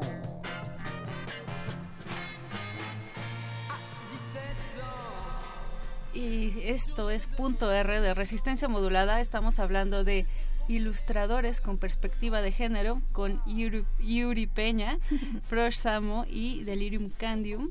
Eh, chicos, gracias por acompañarnos y pues ya nos gustaría comenzar a entrar más de lleno a este tema que eh, nos reúne en la mesa, que es el tema de género. Eh, estamos pensando en, en el cómic mexicano y pues veo como que en mi corta experiencia también en el tema, eh, pienso en el libro Vaquero, por ejemplo, como novela gráfica, pienso en cómics como El Payo, eh, que es un cómic así súper antaño también, pero eh, digo, también hay, hay otros como muy famosos, ¿no? La familia Burrón, Condorito incluso, pero sí encuentro una línea que es que, que son cómics pues muchas veces violentos, ¿no? En el sentido de, perspectiva de género, muchas veces violentos con las mujeres y violentos en general con la sociedad. Hay armas, hay una presencia eh, casi omnipresente de la figura del macho, ¿no? Entonces, eh, pues en realidad la novela gráfica y la ilustración en México pues está permeada de eso, como digo, la cultura en muchos sentidos y el machismo también en general, desafortunadamente. Eh, eh, ¿Cómo viven ustedes este aprendizaje de ver novela gráfica de este tipo y, en qué momento deciden girar esas ilustraciones que ustedes están observando en, la cultura popular para, dar una propuesta con perspectiva? Pues de alguna manera yo nunca no me ha interesado esa parte. yo no mis referentes no son el cómic occidental ni tampoco el cómic aquí en México. De alguna manera yo sí estoy, pues como cualquiera, estoy permeada por la época en la que me tocó, me tocó y por lo que, como una niña de Ciudad B, ¿no? O sea, mis referentes para mí, mi bagaje es el manga y el anime. Y es de donde, donde yo mayormente alimento mi, pues, me alimento visualmente, ¿no? Que también está permeado por mucha misoginia, sobre todo, ¿no? Por una hipersexualización, por utilizar a los cuerpos femeninos. Eso está en todo, ¿no? Pero yo sí creo que de alguna manera ya mi lectura no es la misma que hace años, ¿no? Cuando leo esos mangas y sobre todo temas, lecturas tan específicas que normalmente son de terror o de eroguru, que es juntar lo grotesco con sexualidad o con erotismo, pero siempre es el cuerpo femenino el que sufre, ¿no? Todas estas cosas, este, imágenes ultraviolentas, ¿no? Entonces, a mí me gusta, me, me complace visualmente la, potencia que tienen los japoneses y el arte en general, del, bueno, el manga, todo esto. Y como siempre, a lo, más sencillo le pueden dar un super giro y ya se vuelve algo absurdo, ¿no? Pero sí creo que ahora en este punto lo que hago es subvertirlo, ¿no? O reapropiarme de eso, ¿no? Porque pues es lo que yo veo que potencia, ¿no? Que me potencia a mí, sobre todo yo no tengo de referentes el cómic occidental. Tenemos también eh, justo en este sentido la, eh, la ventaja de tener acceso a, a, otro tipo de materiales visuales, ¿no? En, digamos, hablando ya de las mismas redes sociales, internet, globalización. Eh, ¿Ustedes también vivieron un proceso similar, chicos? O, o si tuvieron esta experiencia de novela gráfica que que pienso también que es una generación antes, ¿no? Una generación anterior a, la de ustedes. Mm, pues creo que en, el camino de la gente de las artes visuales, como que siempre llegas como necesariamente a los japoneses, como de todo, de, de, ay, ¿cómo se llama? De shunga y estas cosas como de grabado, es que de, de Hokusai y todas estas cosas, o de manga, o como de, bueno, un buen de cosas. Em, pero no lo sé, o sea, también, o sea, como que he tenido un acercamiento periférico, pero también como otras cosas, como que eso después me lleva como a leer como comicitos que se hicieron así, o como de esas revistas noventeras como de cómics que hacían aquí en México, pero porque les gustaba como también este rollo japonés. Eh, y entonces como que vas a las convenciones y como que después conoces como a los grandes del cómic mexicano, que son los grandes porque son como puros güeyes y que hacen como, o sea, como que intentan hacer como una recuperación del cómic gringo y hacer como superhéroes, pero pero como somos mexicanos pues son como aztecas y así. Y entonces, como o sea, un Superman este Ajá, sí, azteca y sí. así. Y Es entonces, algo penoso, chicos. Bien raro, o sea, así como cosas bien raras, como que el estado del cómic en México, eh, pues sí está como extrañísimo.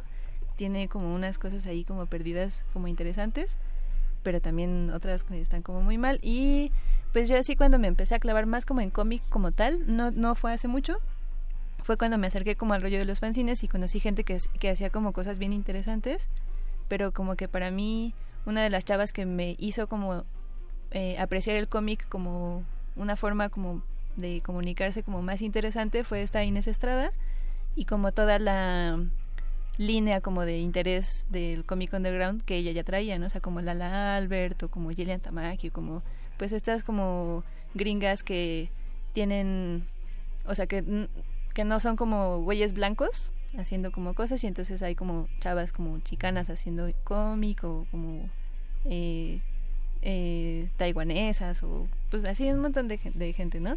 Y entonces cuando me clavé a investigar como de esta línea dije, ah, pues claro, o sea, también, o sea, la narrativa visual tiene como muchas eh, como vertientes y como posibilidades y pues siempre había sido como explotada también como en su lenguaje por los güeyes, digo por los hombres, este, eh, y eso es como lo que se piensa normalmente, ¿no? Pero pues ahí descubrí así como una mina de oro, dije así como de claro, o sea, son un montón como de narrativas como personales, como este súper, eh, o sea, como cosas como del aborto, o, o, por ejemplo esta Gillian Tamaki tiene una novela que se llama eh, This One Summer o aquel verano, y ya pues la puedes conseguir ahorita en el péndulo, está súper carísima, mejor pidan la prestada, pero es, ajá, es como la historia de dos niñitas y como la historia de una chava que perdió a su hijo, o sea, como que tuvo un aborto espontáneo en el mar, en novela gráfica, y cuando lo leí así también como que me impactó bien cabrón porque dije, ah, pues qué pedo con eso, ¿no? O sea, como que un,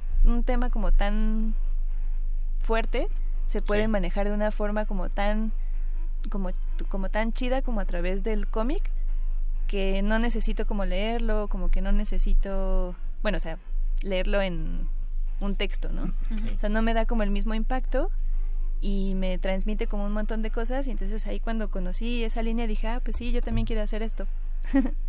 Um, entonces, pues sí, hay como en el cómic mexicano hay un montón de cosas como bien rarísimas, pero también creo que debería haber más chavas haciendo cómic como- y también con perspectiva de género, pues así triple.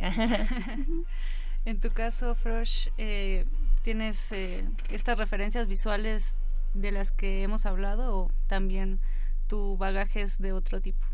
Pues igual no tiene como mucho tiempo que me acerqué al cómic y ahí empecé a descubrir como en el cómic underground historias como interesantes de las que te vas identificando y te das cuenta como que también puedes como tener un discurso y hablar de esa manera como a tu estilo con tus dibujos. Y sí justo como es como muy raro ver que a la gente que está como en las aulas se les olvida como que hay un montón de chavas haciendo cosas y como están en ese poder pues les vale y no las citan o no motivan a las compañeras a que hagan su trabajo y pues no, o sea, deben de animarse.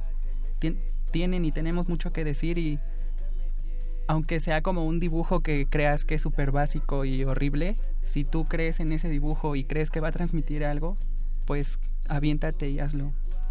Claro, empoderarnos en ese sentido, ¿no? Que es una palabra que se comienza a usar, pero que realmente sí el significado de tener confianza en una misma, en uno mismo y poder expresarnos a través de lo que queramos.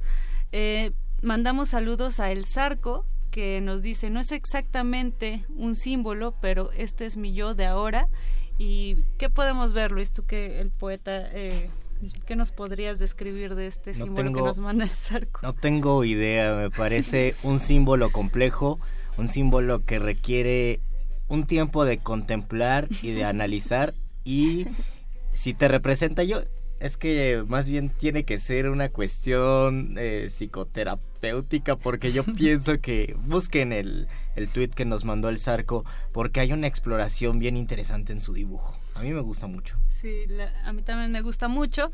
También eh, mandamos eh, un saludo a Aarón Barreto que dice saludos, a mi valedora de la FAZUNAM, Yuri, una genial contemporánea. Ah, sí. Hola, ¿cómo estás? Y hablábamos de perspectiva de género y de creación artística. ¿Cuál es la relación entre crear y el feminismo y cómo la creación artística y el proceso creativo ayudan a tener una postura y una visión del mundo?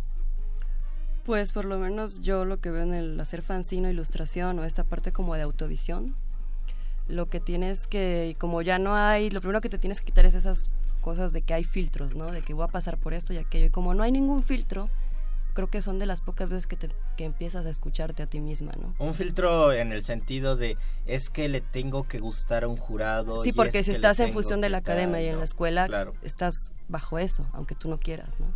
Y cuando decides de alguna manera meterte al fanzine, como que te deja de importar todo eso, ¿no?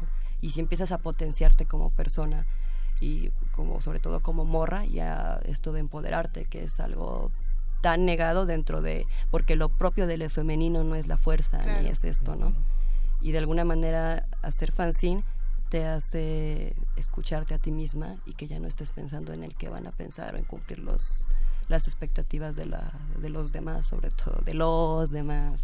Hay una opresión en cuanto a sociedad y esa opresión se ve reflejada en, en el pensamiento estético. ¿Cómo, cómo, ¿Cuál es la relación en decir es que hay una sociedad que no nos deja ser y también hay un campo cultural que no nos deja ser? ¿Ustedes cómo lo han vivido y cómo y cuál ha sido la respuesta frente a ello? Pues las temáticas, como sobre todo es como, no sé, haces un desnudo o no sé, como que la gente a veces solo pasa a tu puestito y ve y esto es muy divertido. y si ve que pones pitos o, desnudos es así como de se oh". cuelgan de las perlas como si fuera el siglo XIX ¿no? ajá y es como que increíble que que seguimos como en esa onda no de no dejar ser y de no dejar ser tú como tu propio cuerpo y explorarlo. Y con un simple dibujo como que no sé se se cohiban es como muy muy cagado. Y eso es lo que me he encontrado. Es como les decía como desde el filtro del hogar es un impedimento bien grande para producir. Ahora eso es como te haces como muchas ideas de que no que no debes de hacer eso y ya al final como que lo avientas al mundo y otra vez los filtros y es así como que, pero al final del día es como que te valga porque siempre va a haber como la banda apoyándote y la confianza que te da es como muy importante, entonces es como lo que vas haciendo, la confianza. Ah, sí. Eh, ah, pues sobre lo que dice Fresh, eh, quería decir como que sí, como que, o sea, tú sacas tus cosas, ¿no? Te quitas los filtros y dices, ah, pues voy a hacer esto y me interesa como el feminismo y me interesa como dinamitar el patriarcado, pero en lugar de decirlo así como muy de esa manera, entonces decido hacer como cosas incendiarias, ¿no? Y así. Y entonces, bueno, en mi caso personal lo he hecho como así, como hacer como chistitos visuales y de pronto así como, ah, pues aquí está la corta vergas o aquí está como una diablita que como que te dice que te vayas como a la verga, ¿no? Y así. eh, y entonces como que la gente lo ve y, empieza a tener como estos filtros y de ahí como que vas conociendo como gente y la gente dice como de, así como de, no, ¿cómo va a ser? O algo así. O luego llegan como las señoras y dicen como de, ajá, sí, yo también soy como esta corta verga. un gran filtro. Y así como, como todo chido. Ajá. Y eso también luego empieza como a generar como diálogo y a generar como intereses en común y como, eh, como comunidades también que dicen, ah, pues a mí también me interesa esto y pues haces como alianzas, ¿no? A través como de esos mensajes incendiarios que molestan, o sea, molestarán a algunos, pero a otras personas. Se crea comunidad a final de cuentas, ¿verdad? Sí, sí, sí. Y, y, además recordemos que no todos eh, eh, adquirimos conocimiento de la misma manera, ¿no? Hay, hay, quienes somos más visuales, hay quienes somos más sonoros y siempre debe haber una conversación en muchos sentidos, no siempre eh, de manera unilateral y tampoco de, de, manera con discursos escritos o con palabras, ¿no? Hay muchas maneras y bueno chicos, el tiempo se nos está acabando, nos gustaría que nos digan sus redes, en dónde podemos encontrar su trabajo. Eh, bueno, yo estoy como Delirium Candidum y así me encuentran en Instagram, en Tumblr y en Facebook, ¿no? Delirium con una L. Con dos D, Lilirium, es muy largo. Candidum, nunca pensé que terminarían llamándome así, por eso está tan largo. Perfecto, Frosh. Pues como Frosh Samo, e igual en todo, en Instagram, Facebook, Tumblr. Ok, y Yuri. Eh, como Yuri Peña, se escribe I-U-R-H-I latina, Peña. Eh, igual Facebook, Tumblr, Instagram y pues ahí en internet. pues pendientes de sus redes para todos eh, los eventos que tienen, porque además están constantemente en ferias de fanzine y compartiendo su trabajo de ilustración. Eh, pues por hoy ha sido todo, mi querido Luis Flores. Así es, Mónica, el tiempo ya pasó, se nos vino encima y agradecemos muchísimo a, a, a Delirium, a Frosh, a Yuri que hayan estado aquí en este punto R. Hay muchas muchas cosas todavía por pensar, por deconstruir, por problematizar y por cristalizar también. Y creo que por medio de la ilustración y por medio de la ilustración incendiaria no conformista es la manera en que podemos cambiar y podemos cada quien poner un granito de arena. Y pues les agradecemos muchísimo que hayan estado aquí en cabina. Agradecemos también a Andrés Ramírez ahora en los controles de este programa, a Betoques en la producción y al querido Gordo Luis en la ayuda técnica. También los vamos a dejar con una canción titulada Sexim Six de Los Cherries. Eh, mi nombre es Mónica Sorrosa. Nos escuchamos el día de mañana a partir de las 8 en Resistencia Modulada. La estimulación sonora ha sido eficiente. La salida será rápida.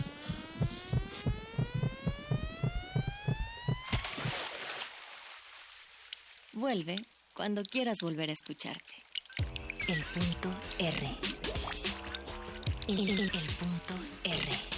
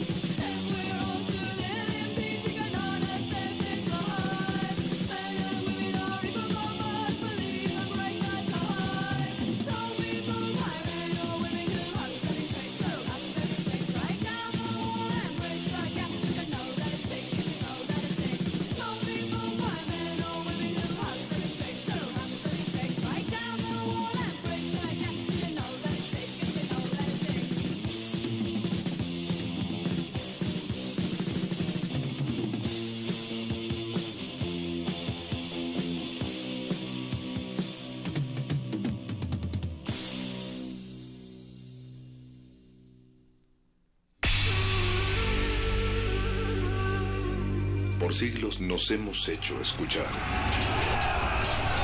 Nacimos como parte de esa inmensa mayoría. Hablar, Escuchar. debatir, proponer, cuestionar. Está en nuestra naturaleza. Seamos instrumentos de conciencia de nuestro pueblo. Usamos el sonido porque atraviesa obstáculos. Muros, fronteras. Nosotros somos la resistencia.